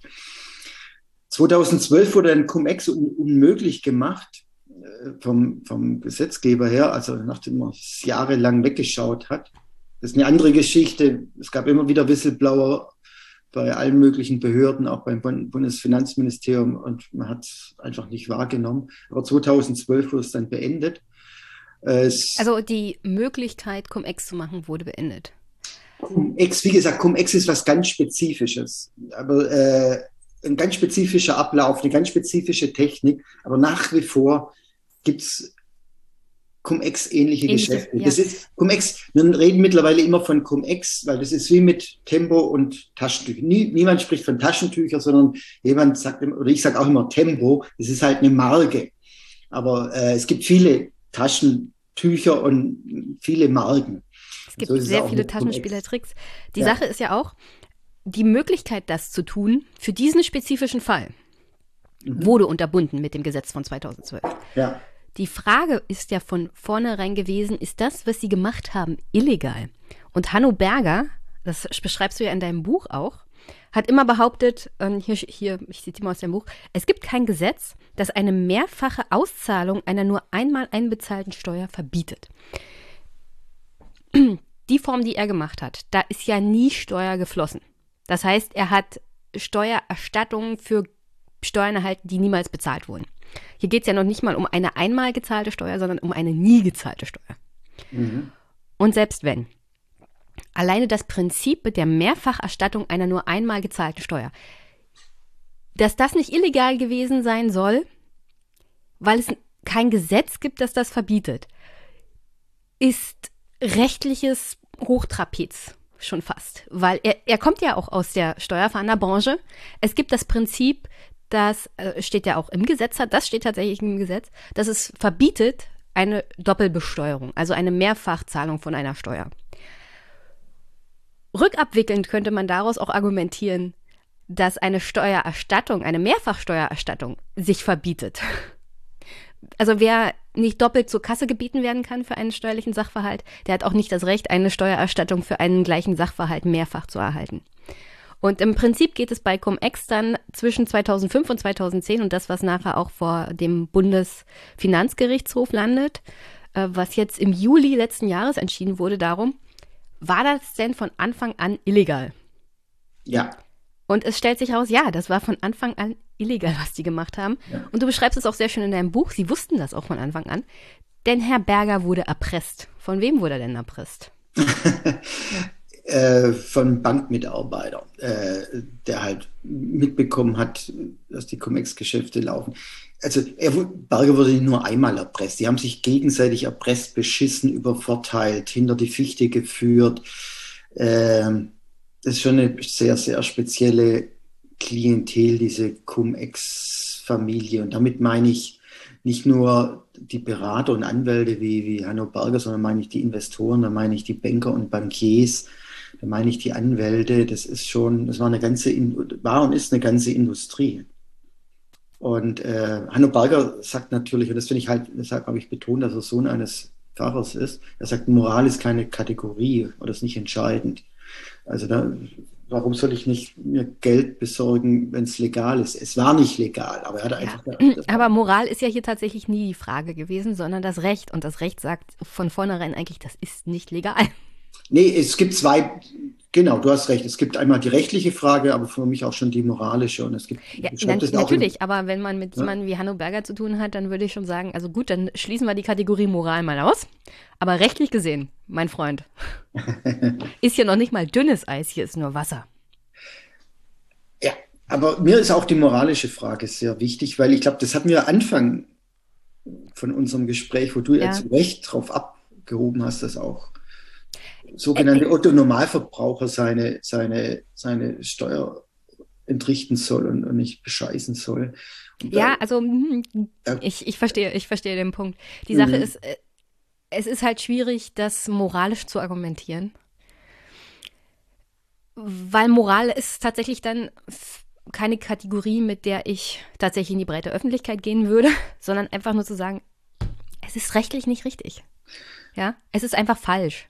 Und da hm? muss Moral noch nicht mal eine Rolle spielen. Leute, Was? es gibt Gesetze und die sagen das und das. Und dann haltet euch bitte dran. Nicht, weil ihr recht. euch für äh, vor irgendeinem Gott oder was auch immer rechtfertigen müsst, sondern das ist schwarz auf weiß, das Papier, darauf haben wir uns alle im demokratischen Prozess geeinigt. Jetzt hört bitte auf, uns alle zu bescheißen. Ich gebe dir total recht und aus dir spricht auch die Finanzbeamtin, äh, die total recht hat, weil wir haben ein klares einen klaren Gesellschaftsvertrag. Ja. Das ist halt auch das Gesetzbuch. Und wenn es das nicht gäbe, hätten wir Anarchie. Und irgendwann hat man sich auf irgendwas geeinigt und die Gesetze werden weitergeschrieben, äh, angepasst. Das ist auch richtig so. Und wer dagegen verstößt, der, der schließt sich aus. Und ähm, wenn man ihm das nachweisen kann, schließt er sich ein, nämlich in eine Gefängniszelle. Und das, ja, so ist es halt. Trotzdem ist mir da halt auch der menschliche Aspekt deshalb wichtig, weil ich will immer auch wissen, warum jemand das tut. Weil das ist ja keine Affektstraftat, sondern das ist alles mit Vorsatz, mit Überlegung, mit Kalkül. Äh, und das finde ich dann schon auch spannend und, und treibt mich um, warum jemand mit Vorsatz gegen Gesetze verstößt und den Staat ausraubt. Oh, okay. Also, ich glaube, wir überziehen die Stunde, aber das müssen ich jetzt. ich nehme einfach die Zeit mit. Die Sache ist, also diese Figur Hannoberger fasziniert mich auch. wie du ihn beschreibst, als also sein persönlicher Hintergrund, dass er tatsächlich der aktivste, der erfolgreichste Steuerfahnder war mhm. und dann komplett die Seiten wechselt und sich dafür brüstet, tatsächlich seine Kollegen und Freunde auf praktisch null zu rechnen, bis hin zu, der Staat muss euch tatsächlich noch was erstatten dafür, dass ihr Geld verdient. Und zwar nicht zu wenig. Das ist faszinierend. Und dann an einer Stelle in dem Buch, da geht es ähm, um den 14. Oktober 2014. Unter anderem geht es auch darum, dass Anne Broho-Hilka mittlerweile die Ermittlungs Ermittlungen aufgenommen hat, den Fall übernommen hat und dann heißt es hier später, wie Hanno Berger reagiert. Auch Hanno Berger erfährt von den Razzien. Der Anwalt ist erzürnt, noch Tage später. Das zeigen Telefonate Bergers. Abgehört, abgeschrieben und zusammengefasst von Ermittlern des Landeskriminalamtes Düsseldorf. Es sei nicht ausgeschlossen, dass die versuchen, auch dieses Land hier reinzukommen, erklärt Berger einem seiner vielen Gesprächspartner in den Tagen nach den weltweiten Durchsuchungen. Mit diesem Land meint Berger die Schweiz, wo er sich aufhält. Und die, das sind aus, seinen damaligen, aus seiner damaligen Sicht Polizeibeamte, die dem faschistoiden Staat Deutschland dienen. Gegenüber einem Familienmitglied bezeichnet Berger die Ermittler auch als sozialistische Drecksschweinebande. Mhm. Der Mann war Beamter. Der hat eine, eine, eine Spur geleistet auf die Verfassung. Also dieser absolute Wandel kann ich mir nur erklären, dass er schon immer irgendwie einen Hass auf den Staat hatte. Also anders ist mir das nicht zu erklären. Wie kann, wie kann jemand ein Steuerfahnder sein und eigentlich dem Wohl der Allgemeinheit und des Staates dienen und dann eine 180-Grad-Wende machen, in die Schweiz fliehen mhm. vor den rechtlichen Konsequenzen seines falschen Verhaltens und dann die Schuld bei der Polizei, dem Staatsapparat und allen anderen finden. Also dieser Mann ist mir auch ein absolutes Rätsel. Und um ehrlich zu sein, ein absolutes Negativbeispiel für meine Zunft. ja, ich, gut, dass du das auch zitiert hast. Also, das sind ja Zitate, ne? Also, das hat ja. er gesprochen, da gibt es das. Zitat. Zitat. Das, äh, also, äh, äh das ist Faschist, faschistoider Staat und etc., das ist aus seinem Munde. Und das ist natürlich tief blicken. Also es ist erschütternd, es ist wirklich erschütternd, ja. Aber wie gesagt, auf der anderen Seite haben wir halt auch positive Beispiele, wie zum Beispiel Anne Brohilka. Bro, Bro, Brohilka. Brohilka. Dieser Name. Mhm. Fürchterlich. Anne. Anne aus Köln. Die Staatsanwältin ist, die eine Familie hat wie bitte? Anne aus Köln. Die okay. Staatsanwältin ist, die mit Anfang 40 halt diese Cum-Ex-Geschäfte bekommt und zufälligerweise, ich liebe solche Zufälle, diesen Fall mit einer Kollegin getauscht hat. Vorher hatte sie wohl einen einfachen Fall ähm, auf den Tisch und die hat mit der Kollegin getauscht und dann hatte sie auf einmal Cum-Ex an der Backe. Hat ihr so gesehen beruflich nicht geschadet. Mittlerweile ist sie, glaube ich, glaube ich, halb Haupt Hauptabteilungsleiterin. Abteilungsleiterin, ja. Mhm.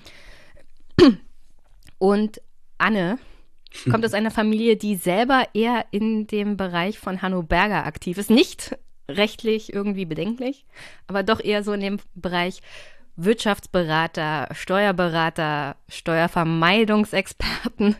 Wobei Steuervermeidung natürlich nicht illegal ist. Ja, das ist, wie gesagt, das Hobby der Deutschen. Aber ähm, sie ist halt das andere Beispiel als Staatsdiener tatsächlich ihren Job ernst zu nehmen und ja, Menschen wie Hanno Berger zu verfolgen. Ja, ich habe ja anfangs von stillen Helden geredet und ähm, also bei all dem Versagen, das da auf staatlicher Seite auch stattgefunden hat, ich glaube, jetzt reicht die Zeit nicht mehr auf Scholz und, und die Situation hier in Hamburg zu sprechen zu kommen. Da hat nämlich die, die Finanzverwaltung zu Zeiten von Olaf Scholz als Bürgermeister wirklich sehr, sehr versagt und auch bedenklich gekungelt mit einer Privatbank. Aber das ist wirklich ein ereignisgroßes Lest das Thema. Buch Cum-Ex-Files, ja, da wird es wunderbar beschrieben, wie unter anderem kleine Steuerprüfer des Finanzamtes Hamburg die Gelder von der Warburg Bank zurückfordern wollten, zu ihren Chefs gingen, die dann eingeschritten haben für die Bank, die teilweise tatsächlich, ich meine, das, als ich den Panoramabericht gesehen habe, ist mhm habe ich jedes Mal geschrien, what the fuck? What the fuck? Was habt ihr euch nur dabei gedacht? Diese Sachgebietsleiterin Frau P. war nicht mehr Mitarbeiterin des Finanzamtes. Sie war Sprachrohr der Bank. Sie hat mhm. nicht mehr agiert, wie eine unabhängige Beamtin in solchen Fällen zu agieren hat.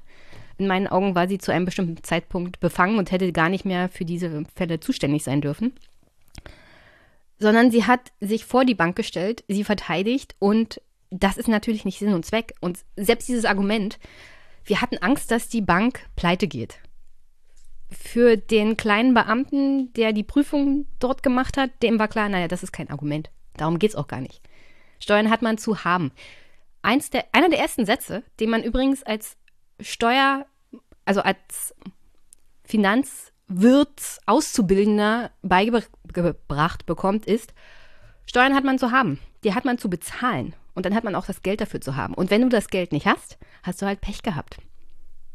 Dann findet man vielleicht eine Möglichkeit, das zu stunden mit, der mit dem Finanzamt, aber völlig auf diese Steuergelder zu verzichten, weil man Angst hat, dass die Bank pleite gehen könnte. Es ist Jetzt erzähle ich doch ganz schnell. Also es geht um eine Hamburger Privatbank, die älteste, einer der ältesten und die größte Privatbank Deutschlands, nicht die Warburg äh, Bank. Äh, die war schwer in Cum-Ex involviert, zusammen auch mit Hanno Berger. Und irgendwann ist Anne Brohilger ihn auf die Schliche gekommen und hat auch durchsucht 2000 oder durchsuchen lassen 2016. Und äh, beschuldigt sind auch die Bankmitinhaber. Einer davon heißt Christian Olearius.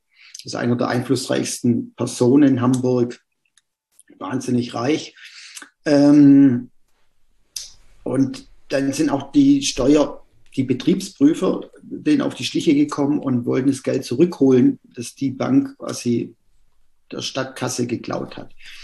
Und ursprünglich wollte die Frau P., also die Leiterin, die Sachgebietsleiterin im Finanzamt, das auch. Aber dann war das halt eine große Geschichte, eine wichtige Bank und dann bat sie um die Zustimmung der Finanzbehörde. Die Finanzbehörde in Hamburg ist das, was in anderen Ländern, in Flächenstaaten das Finanzministerium ist.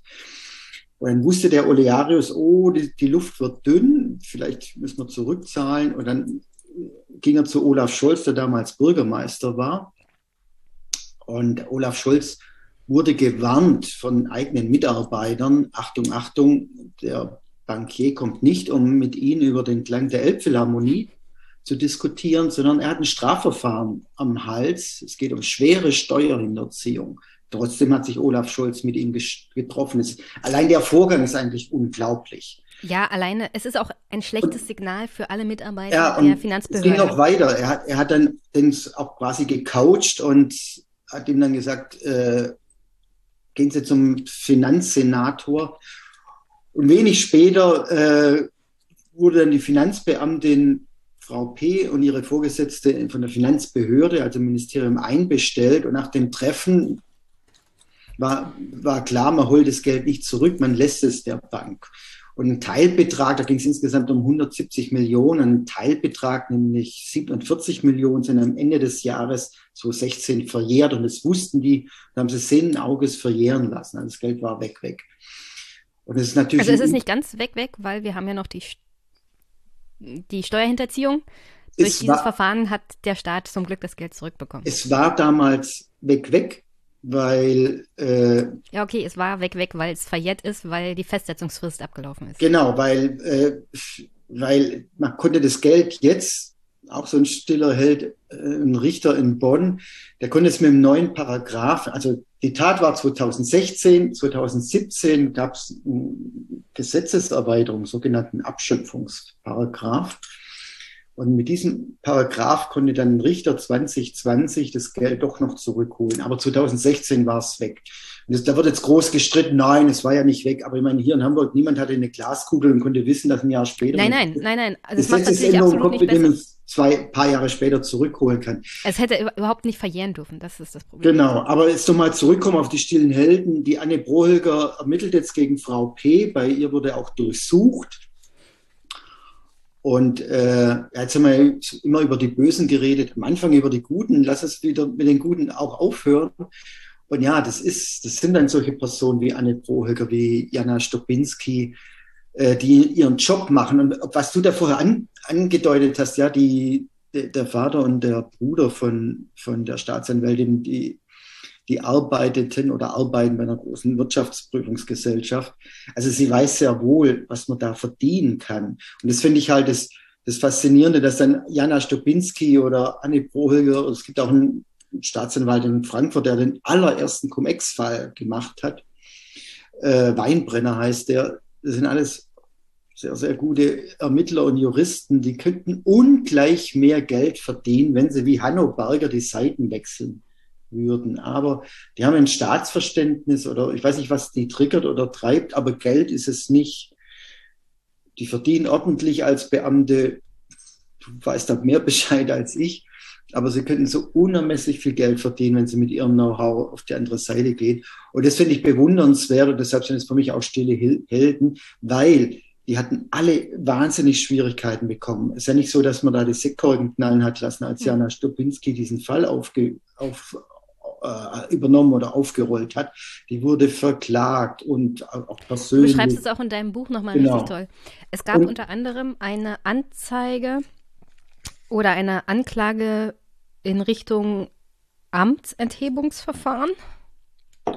Amtshaftungs. Amts, Amts, es gab eine Amtshaftungsklage. Übrigens ja. etwas, was jeder Beamte fürchtet. ja, klar. Weil sie hätte persönlich dafür haften müssen, genau. wenn sie falsch entschieden hätte. Und, und da es sich hier um Millionenbeträge, 15. zwei, zwei bis dreistellige ja. Millionenbeträge handelt. Ich glaube, die Frau hat teilweise nicht gut schlafen können. Das hat sie. Ich glaube, da ging es, das muss man sich vorstellen, die war Anfang 30, war frisch im Beruf und dann kommt eine Amtshaftungsklage über 50 Millionen. Sie hat, wie du es wunderbar gerade als Fachfrau vom Finanzamt erklärst hast, sie haftet persönlich, weil sie daneben liegt. Wahnsinn. Dieser Druck, Wahnsinn. Äh, ja. Unglaublich. Es, du beschreibst es in deinem Buch auch wunderbar.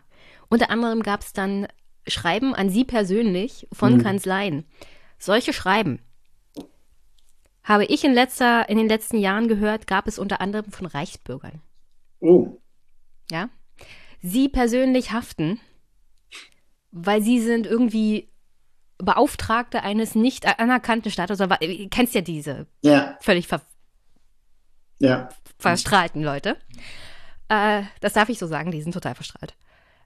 Solche äh, Schreiben gab es tatsächlich und da gab es auch ausländische Anwaltskanzleien, die tatsächlich sich direkt an die Mitarbeiter der Finanzbehörden gewandt haben, mit so einer privaten Haftung, so einer Amtsträgerhaftung. Die wurden auch sehr ernst genommen übrigens von den Vorgesetzten, weil das kein Spaß ist. Also kein Beamter kriegt gerne so ein Schreiben ins Haus. Die mussten dann direkt gleich zum Vorsteher gehen, wenn sie so ein Schreiben im Briefkasten hatten. Und hier hat man tatsächlich einen Fall von Steuerpflichtigen, die nicht Reichsbürger sind ja. und äh, solche Schreiben machen. F über 50 Millionen. Und der einzige Grund, warum Frau Strubinski hier überhaupt durchgehalten hat, ist die Tatsache, dass ihre Vorgesetzten ihr den Rücken gedeckt haben. Sonst hätte sie wahrscheinlich zwischenzeitlich die Erstattung der Steuern gemacht. Also dieser, dieser Druck, diese Angstkampagne, äh, wenn da ein Vorgesetzter gesagt hätte, hm, das sehe ich rechtlich anders, hätten, hätte, wäre es zur Auszahlung gekommen. Ja. Und das ist also ein Hoch auf das, auf das, auf die Bundeszentrale für Steuern, dass sie hier der sechs Monate im Beruf tätigen Personen den Rücken freigehalten haben. Übrigens finde ich das auch Interessant. War sie vorher irgendwo anders, in einer anderen Finanzbehörde oder ist sie Quereinsteigerin gewesen? Weißt du das? Ehrlich gesagt, das weiß ich jetzt nicht auswendig. Weil es gibt tatsächlich, also ich habe ja die Ausbildung auch gemacht, die meisten mhm. Auszubildenden in der Finanzverwaltung kommen tatsächlich von einem anderen Beruf. Mhm. Und der Vorteil ist, wenn man nicht als, also als Gymnasiast nach dem Abi anfängt, sondern vorher schon einen Beruf hatte, das ist auch etwas, wo die Finanzbehörden drauf gucken, dass man Lebenserfahrung hat. Also wenn, wenn man da sitzt als Sachbearbeiter und sich fragt, wie kann das denn sein? Ja, wir haben ja einen Pensionsfonds, der Berechtigte ist eine Person, Milliardenbeträge, wie, also wie passt das zusammen? Und äh, nichts gegen 18-, 19-Jährige, die frisch vom Abi kommen, aber diese, diese Lebenserfahrung ist etwas, was man nicht mit Gold aufwiegen kann. Auch für einen Sachbearbeiter. Deswegen finde ich, die Frau ist ein absolutes Vorbild.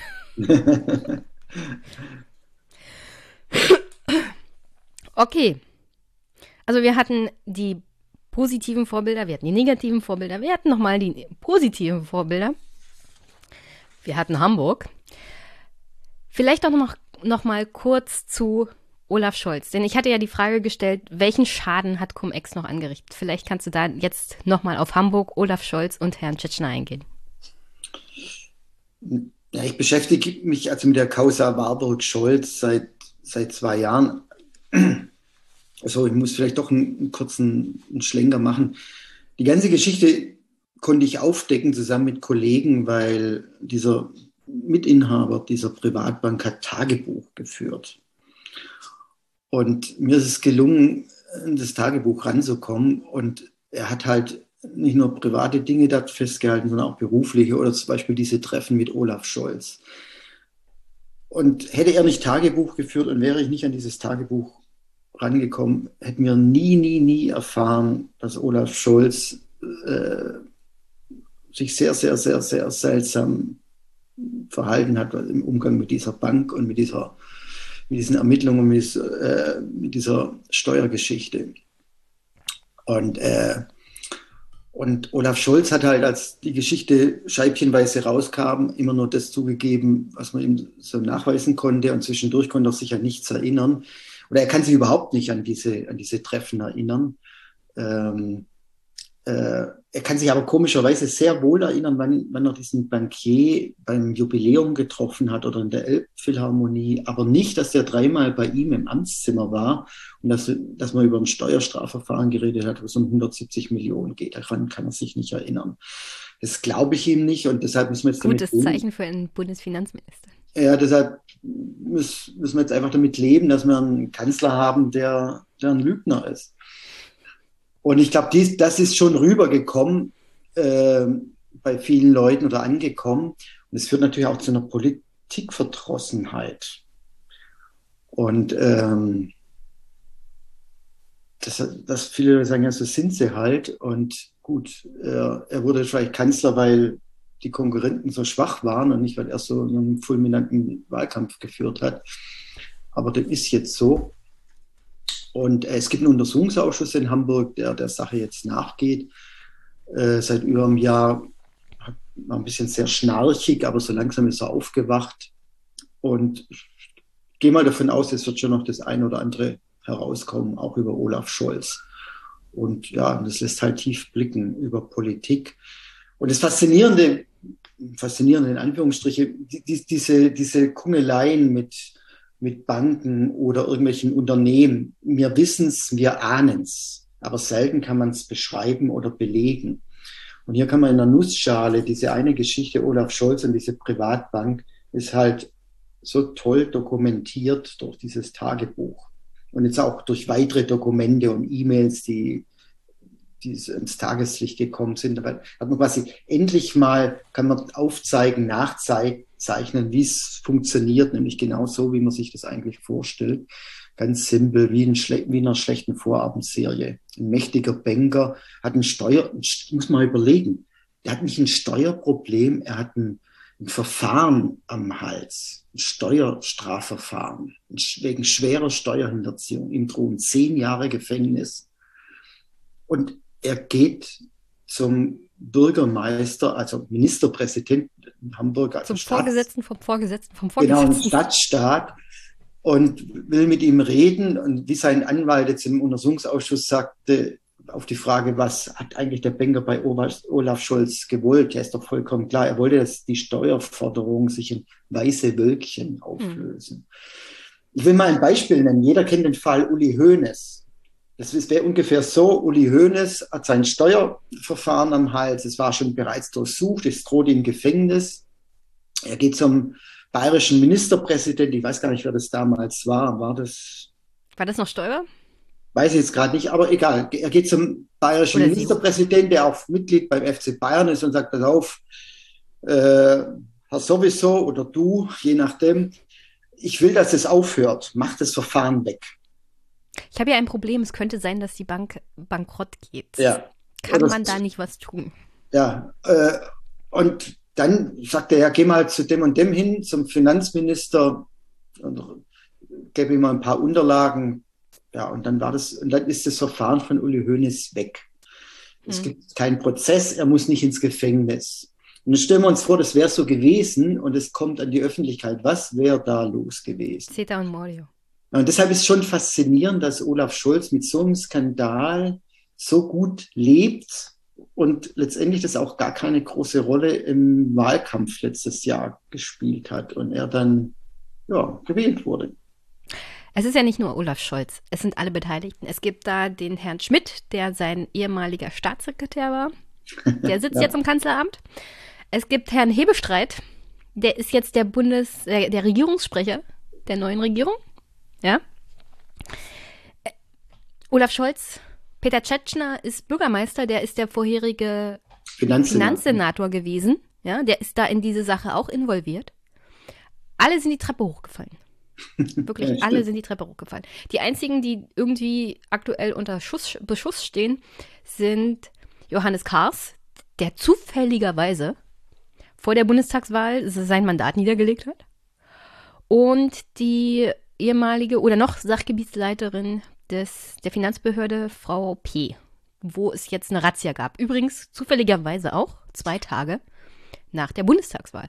Und das Einzige, worüber sich Twitter und Medien teilweise aufgeregt haben, ist die Tatsache, dass angeblich der CDU-Justizminister von Nordrhein-Westfalen diese Durchsuchung, diese Razzia angeordnet haben soll.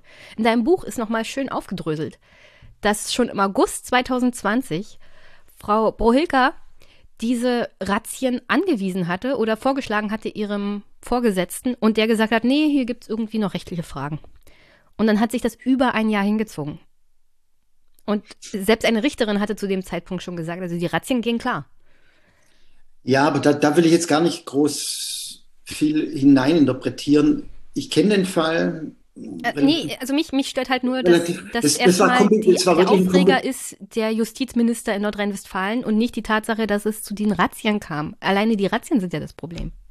Dass es da offensichtlich was gab, was zu untersuchen war.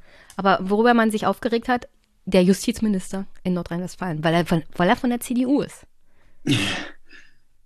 Ja, aber also die, die, die Razzien fanden erstmal nicht statt. Also die, die Anne Brohilger hatte quasi schon die Durchsuchungsbeschlüsse vom, vom, vom Gericht und hat dann ihren Vorgesetzten darüber informiert, was sie vorhat, nämlich hier in Hamburg äh, bei der Finanzbehörde, also im Ministerium, zu durchsuchen. Und er hat dann das gestoppt und die Durchsuchungsbeschlüsse kassiert. Dann gab es auch in den Medien große Spekulationen über politische Einflussnahmen, was weiß der Teufel. Aber wenn man sich den Fall genau anschaut, das macht es natürlich im Ergebnis auch nicht besser. Es war einfach ein Kompetenzgerangel. Ähm, mittlerweile ist Anne Brohöger selber Hauptabteilungsleiter und der Hauptabteilungsleiter, der sie damals behindert hat, ist quasi auf sitzen auf derselben Ebene und hat ihre eigene Hauptabteilung. Äh, das war der Hintergrund, was sie dann halt auszeichnet, dass sie dann nicht klein beigegeben hat, sondern dran blieb. Und kaum war sie selber in der Position, das durchziehen zu können, hat sie es gemacht. Natürlich ist in dem Jahr auch viel durchgesickert. Äh, ich weiß nicht, ob man da jetzt bei den Razzien so viel gefunden hat. Es bleibt abzuwarten. Äh, das ist Hoffen wir mal das Beste. Wie gesagt, immer ein Auge auf den Untersuchungsausschuss in Hamburg. Ja. Und sich von der politischen Einstellung her, weil wir sind ja alle progressiv und wir finden die SPD deswegen toll, nicht ablenken lassen, weil hier geht es um nicht moralische Fragen, nicht politische Fragen, sondern um rechtlich, ist das richtig oder falsch Fragen. Und das Verhalten von Olaf Scholz und den Beteiligten, auch auf der politischen Ebene, auf der Verantwortungsebene, ist zumindest fragwürdig. Solche Sachen tut man nicht. Mir, mir, ist jetzt eins noch ganz wichtig, also ich habe keine politische Agenda. Also mir geht es jetzt nicht darum, irgendwie einen SPD-Kanzler zu verhindern oder der SPD zu schaden. Ähm, ich habe auch vor, vor über 20 Jahren den Parteispendenskandal mit aufgedeckt. Da habe ich auch ein Buch mit zwei Kollegen drüber geschrieben. Da ging es um die CDU. Also äh, ich kann nur betonen, ich habe keine politische Agenda, sondern als Journalist hat man sich mit dem auseinanderzusetzen, was einem da auf den Tisch kommt. Ich vergleiche das immer mit einem Chirurg.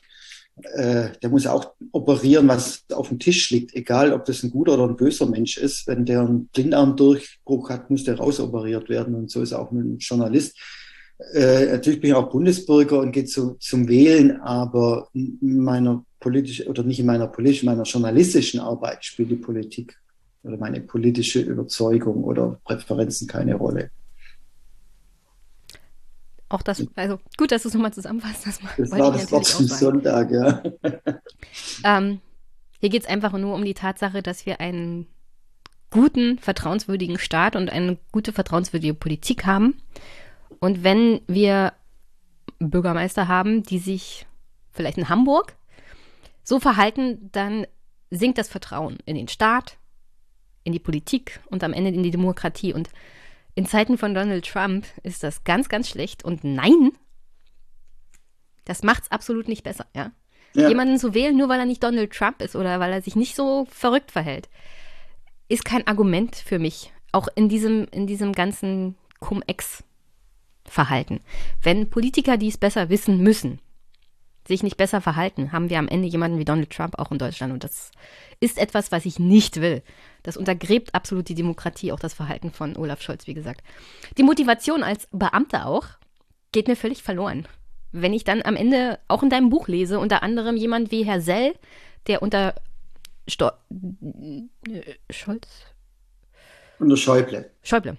Mhm. Der unter Schäuble auch dafür zuständig war, unter anderem die Cum-Ex-Geschäfte durch Gesetzesvorschläge zu unterbinden, dass mhm. der dann von Olaf Scholz wenige Monate nach Olafs Übernahme des Finanzministeriums in den vorzeitigen Ruhestand geschickt wurde. Ein, Obwohl er der Abteilungsleiter war für eine Abteilung, die ansagen musste, ja, lass die zweite Tranche der Cum-Ex-Steuern nicht auch noch verjähren. Also du, du musst kurz erwähnen, da geht es dann das ganze Spiel, das wir gerade beschrieben haben, 2016, hat sich 2017 wiederholt und man wollte ja. dieser Privatbank in Hamburg wieder einen zweistelligen Millionenbetrag schenken, indem man in die, die Ansprüche in die Verjährung laufen lässt. Da ging es um 43 Millionen. Dann hat aber das Bundesfinanzministerium Wind davon bekommen und dann hat äh, der höchste Steuerbeamte der Republik damals, nämlich Michael Sell, Abteilungsleiter im Bundesfinanzministerium, eine Weisung erlassen nach Hamburg. Ihr habt das Geld gefälligst zurückzuholen. Es klingt so ein bisschen lapidar, aber. Ey, das ist nicht lapidar. Es kommt absolut nie vor, dass das genau. Bundesfinanzministerium eine Weisung an ein Landesfinanzamt schickt. Das gab es, glaube ich, zweimal in den letzten 10 oder 15 Jahren. Das ist also. Das ist absolut unüblich. Ja.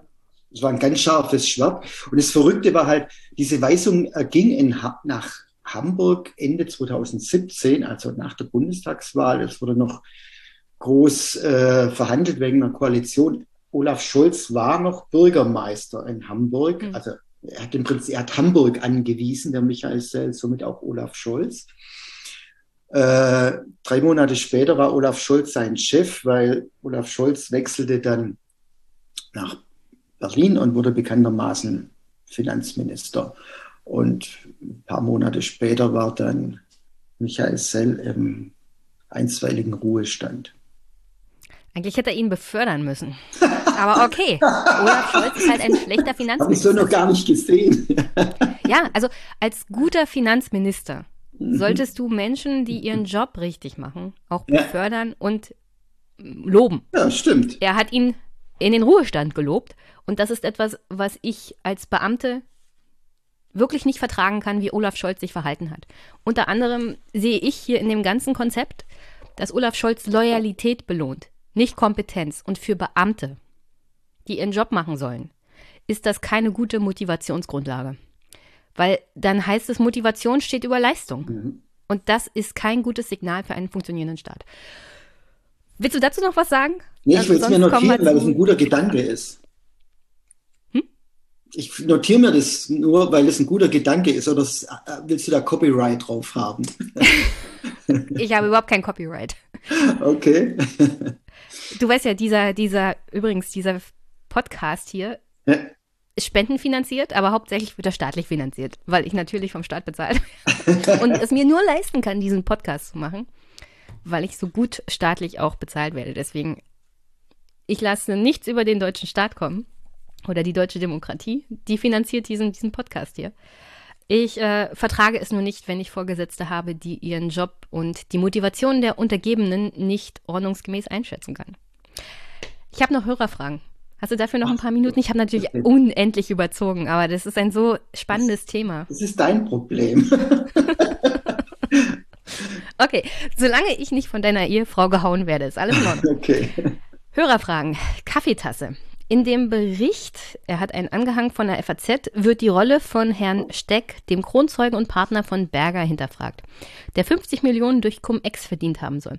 Warum wird nicht gegen ihn ermittelt und die Geldgeber und die Gelder eingezogen, während Berger in Haft sitzt? Das stimmt nicht. Äh, gegen ihn wird ermittelt. Er ist Beschuldigter.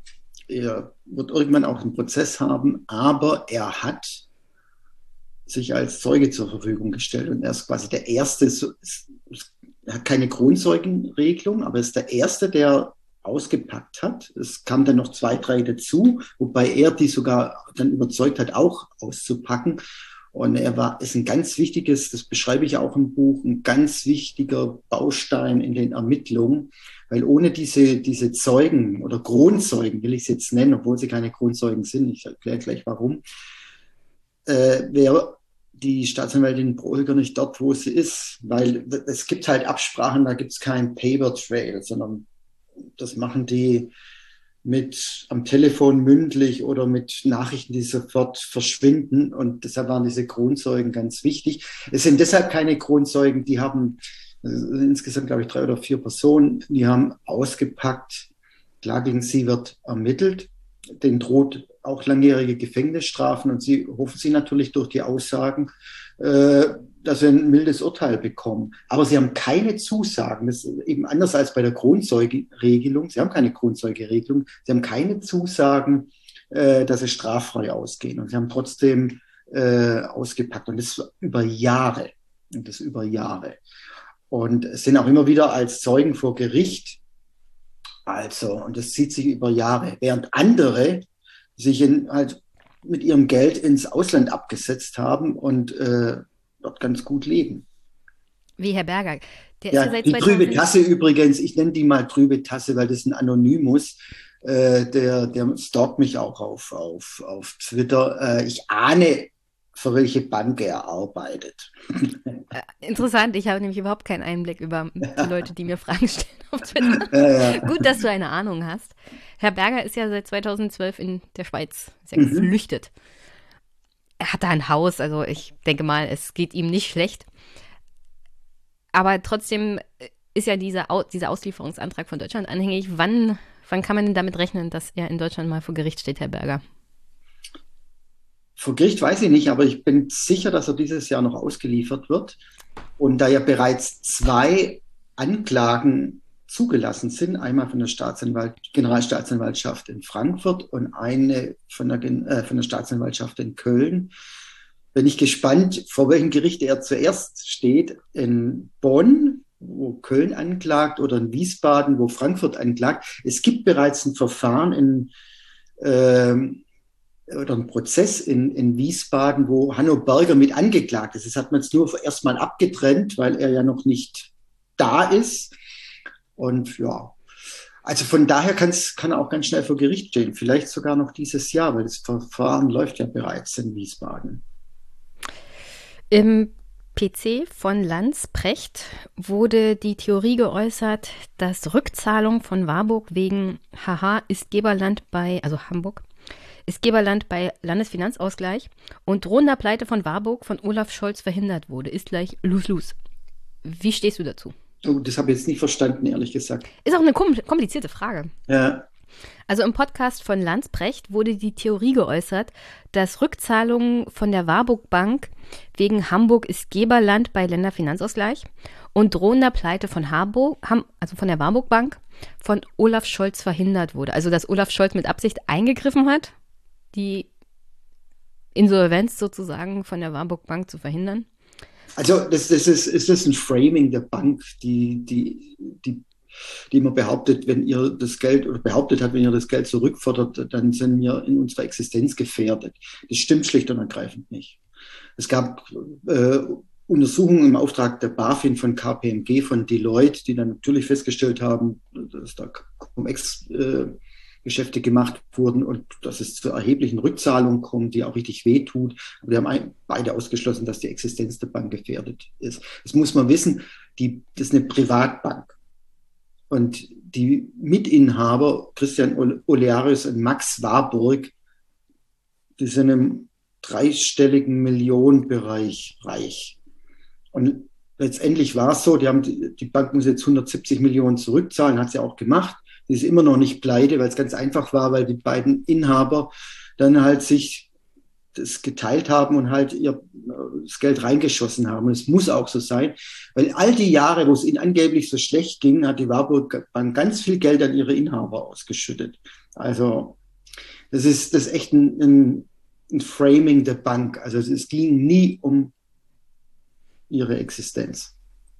Fiso, ganz naiv, wann die, gehen die Verantwortlichen ins Gefängnis? Auch noch dieses Jahr, die ersten. Also der, der, der frühere Generalbevollmächtigte der, der Warburg Bank wurde letztes Jahr zu fünfeinhalb Jahren Gefängnis verurteilt. Ist die Recht, er war die rechte Hand des Inhabers, Mitinhabers Christian Olearius.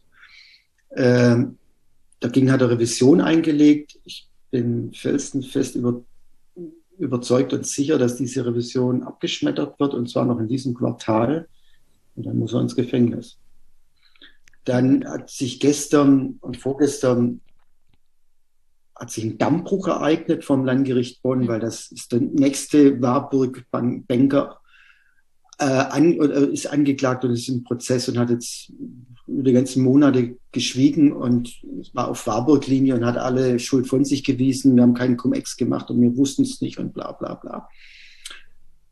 Und vor, äh, am Montag, äh, am Montag dieser Woche ist er umgekippt, weil der Richter ihm klar gemacht hat, was Sache ist. Und dann kann er seinem Generalbevollmächtigten folgen, der zu fünf Jahren verurteilt ist. Der Generalbevollmächtigte ist 78 und schwer krank. Hm.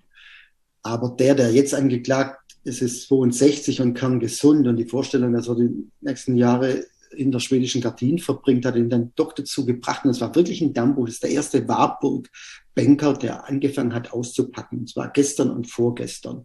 Und hat dann auch seinen Chef, den Christian Olearius, belastet und gesagt, wenn wir zusammensaßen, auch bei der Warburg-Tochter Warburg Invest, das ist also ein Ableger, war er anwesend, äh, obwohl er es gar nicht hätte sein müssen. Er hat die Gesprächsleitung an sich gezogen. Wir haben offen über Cum-Ex geredet. Also das ist, äh, das wird noch dieses Jahr vielleicht auch eine Anklage gegen den Bankinhaber geben, wenn da der Prozess beginnt. Das kann ich jetzt nicht prognostizieren, aber es geht Schlag auf Schlag. Sehr gut. Fraud Analysis. Keine Frage an ihn, aber drücken Sie ihm meine allergrößte Hochachtung aus. Ich drücke hiermit die allergrößte Hochachtung aus. Wie er das durchzieht, fokussiert, das Risiko trägt. Bundesverdienstkreuz wäre ein Hohn. Ja. Er kriegt mein persönliches Verdienstkreuz, meinen größten Respekt. Danke für alles. Das persönliche Verdienstkreuz von dieser Leserin oder von dem Leser ist mir wichtiger. Danke, da freue ich mich. Benjamin Spiegelmann. Näheres darüber, woher Ed Olaf Scholz bereits im Vorfeld von den Cum-Ex-Ermittlungen erfahren haben könnte. Woher? Es gibt offensichtlich ein, ein Leck in, bei der Staatsanwaltschaft Hamburg. Also ich, Was einfach auch, ist, wenn man vorher Bürgermeister war. Ja, man, man muss kurz ausholen.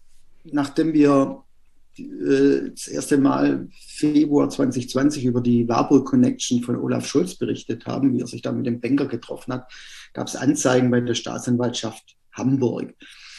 Und die haben dann anderthalb Jahre ermittelt und haben drei Wochen vor der Bundestagswahl eingestellt.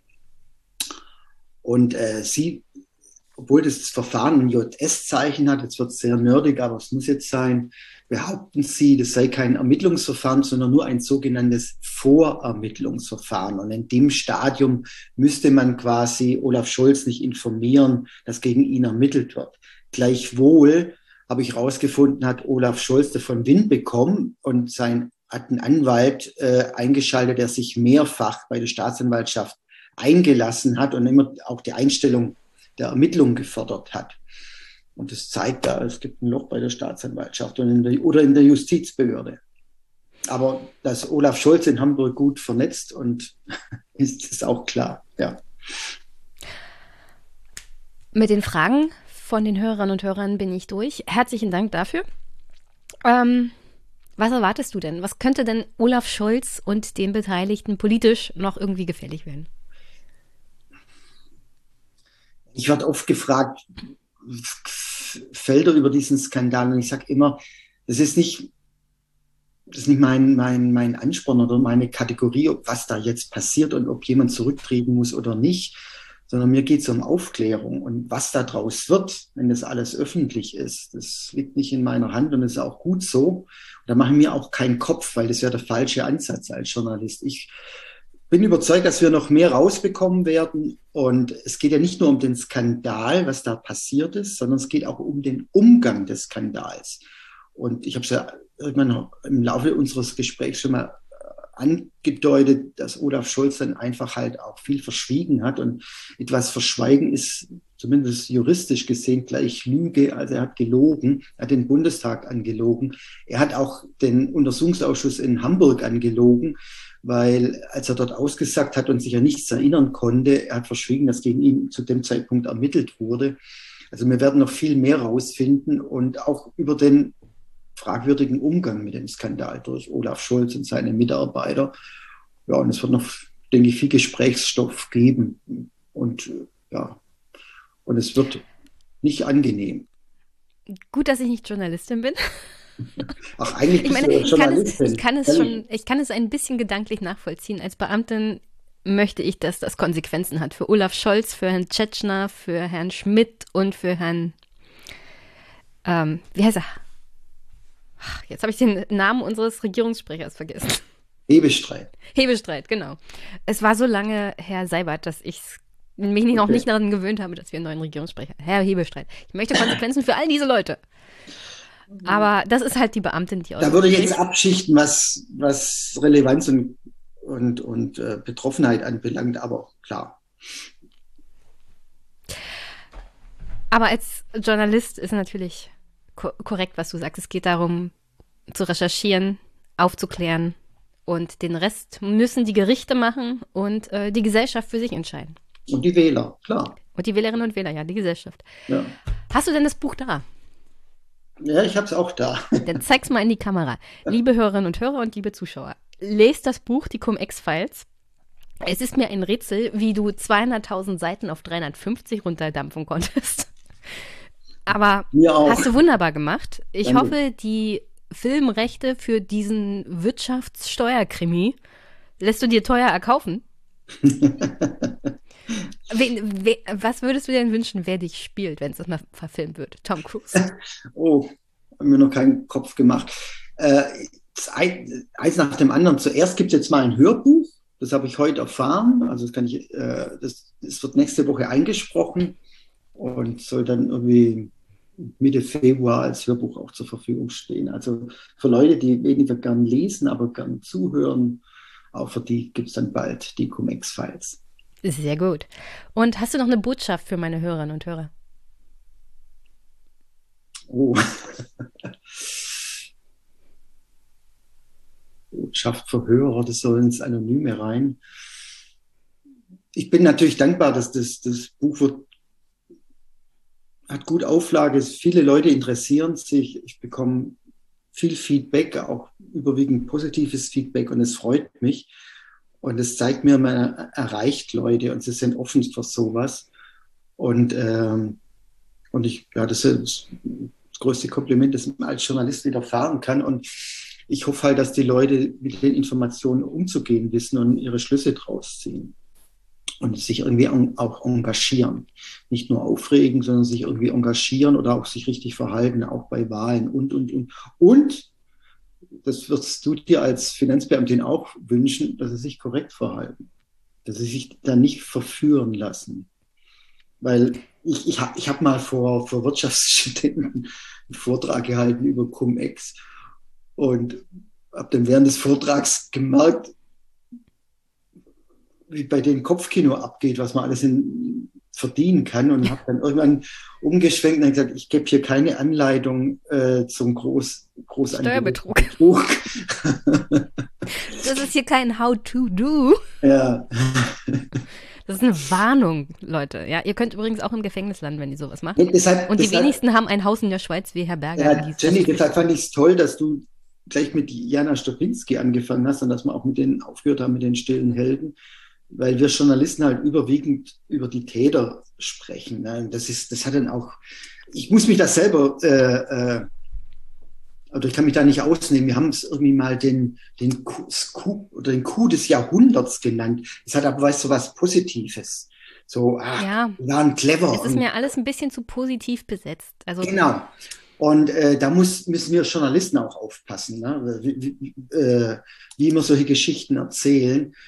Und äh, man muss auch die, die Opfer oder die stillen Helden auch mehr, mehr in den Vordergrund rücken und nicht immer nur diese Täter, weil da ist auch eine Faszination, da entsteht auch eine Faszination, ja. weil diese, diese Cum-Ex-Gauner, die sind natürlich, die sind auch faszinierend. Das muss man zugeben. Das sind, ja, in ihrer Bösartigkeit sind sie faszinierend. schlaue Leute, ein Beispiel, ist, im ersten Cum-Ex-Prozess der Geschichte, muss man sagen, da war das Urteil äh, März 2020, da wurden zwei, zwei britische Broker in, vom Landgericht Bonn verurteilt. Und einer dieser Broker, ich beschreibe ihn auch im Buch, Martin Shields, ist einer der größten Mathematiker, die Großbritannien je hervorgebracht hat.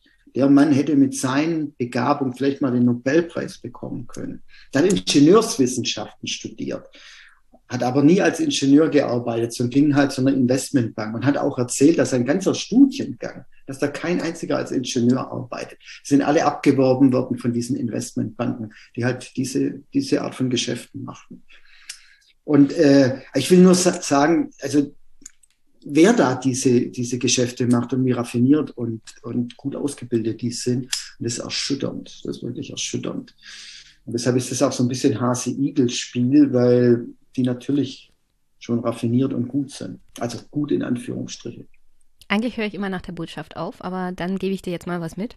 Okay. Für dich als Journalist, weil ich war wirklich fasziniert auch von dem Panorama-Beitrag damals, der sich auch mit den Vorgängen in Hamburg beschäftigt hat. Ich war völlig entsetzt über das, was Frau P. und alle darüber geordneten Stellen gemacht haben, wo ich mir dachte, gäbe es denn keinen, keinen einzigen Beamten oder Mitarbeiter dieser ganzen Struktur, der gesagt hat, das ist hier falsch, das ist rechtlich fragwürdig.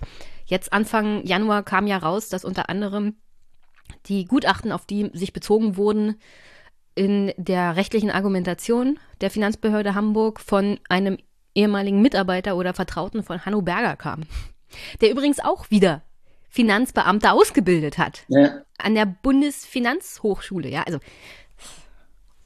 ein Fass ohne Boden, wenn das ich mir das so vorstellen kann. Das ist so, ja. Aber äh, für dich als Journalisten mal mitnehmen, wenn man wieder so einen Beitrag macht vom Panorama, dass man halt die stillen Helden auch mal darstellt und klar macht, wir haben hier keine Gleichheit der Waffen, sondern die kleinen Mitarbeiter, Beamten auf Staatsebene kämpfen hier gegen riesige Firmen, ja.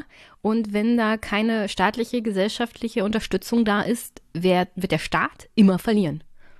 Weil wir hier eigentlich mit Pfeil und Bogen gegen Panzer kämpfen. So würde ich das mal bildlich darstellen. Und deswegen ist es umso wichtiger, die Leute auch in ein positives Licht zu rücken, von der die Gesellschaft meistens ein schlechtes Bild hat. Und das sind unter anderem Mitarbeiter, Beamte wie Jana Stubilski, die in einem kleinen, kleinen Büro halt auch solche Fälle bearbeitet. Und ich habe das Gefühl, gesellschaftlich ist das Bild von Beamten immer dieses Negative. Und wenn über Frau Paul P., wie zum Beispiel in Hamburg berichtet wird, wird dieses negative Ansehen von Beamten nochmal bestätigt, während wir eine Vielzahl von auch auf der untersten Ebene Beamten haben, die ihren Job richtig machen und denen das auch wichtig ist. Also vielleicht das mal darstellen. Das Weil im Buch hast du es toll gemacht. Ja, wir haben das aber auch bei Panorama gemacht. Also den Film, den du erwähnst, der ist auch auf, auf panorama.de in der Mediathek. Kommt in die Show Notes. Ich liebe diesen Beitrag. Ja, und wir haben jetzt letztes Jahr auch schon wieder einen großen Beitrag zu Cum-Ex gemacht. Und da haben wir einen, einen, einer diesen ganz großen Cum-Ex-Gauner in Dubai interviewt. Der sitzt da quasi im goldenen Käfig. Ich weiß nicht, wie viel Staatsanwaltschaften gegen ihn ermitteln. Oder ich weiß es, also in Deutschland zwei, in Dänemark, in Belgien. Also man kann aussuchen, wo er, wo er sich ins Gefängnis begeben will. Deshalb verletzt er Dubai nicht. Und der ist sehr charmant und witzig vor der Kamera. Ne? Aber wir haben in diesem Beitrag auch Anne Prohilger unter anderem äh, interviewt und haben dann so eine XXL-Version von dem Interview dann auch online gestellt, also 20 Minuten pur Anne Prohilger, die ein mit, Kriege ein ich mit auf, online, auf, dann stelle ich auch die Shownotes. die einen mit auf, auf, auf den Weg nimmt ihrer Arbeit und da auch Einblick gibt, wie sie denkt, was sie treibt, wie sie arbeitet. Also wir versuchen das schon immer, weil wir das natürlich sehen, wie wichtig das ist. Okay, dann herzlichen Dank. Ähm, Danke an dass dich, ich eine Jenny. Stunde überzogen habe. Es hat total Spaß gemacht, mit einer Steuerfachfrau über Cum-Ex zu reden, Ich muss, ich muss eingestehen, ich sitze in der. Bewertungsstelle. Ich habe mit solchen Fällen eigentlich nie was zu tun. Okay. Also Steuerhinterziehung bei Bewertungen ist ein bisschen schwierig. Okay. Aber herzlichen Dank, dass du dir Zeit genommen hast. Äh, Ich hoffe, es war nicht allzu anstrengend und Nö. ich wünsche dir viel Glück, viel Erfolg bei den weiteren Recherchen, journalistischen Tätigkeiten und mögen die Anzeigen von Medienanwälten im Wind verwehen. Ja, danke. Das kann ich brauchen. Ich danke dir. Ähm, Okay. schönen Abend noch. Tschüss. tschüss. Dir auch. Ciao.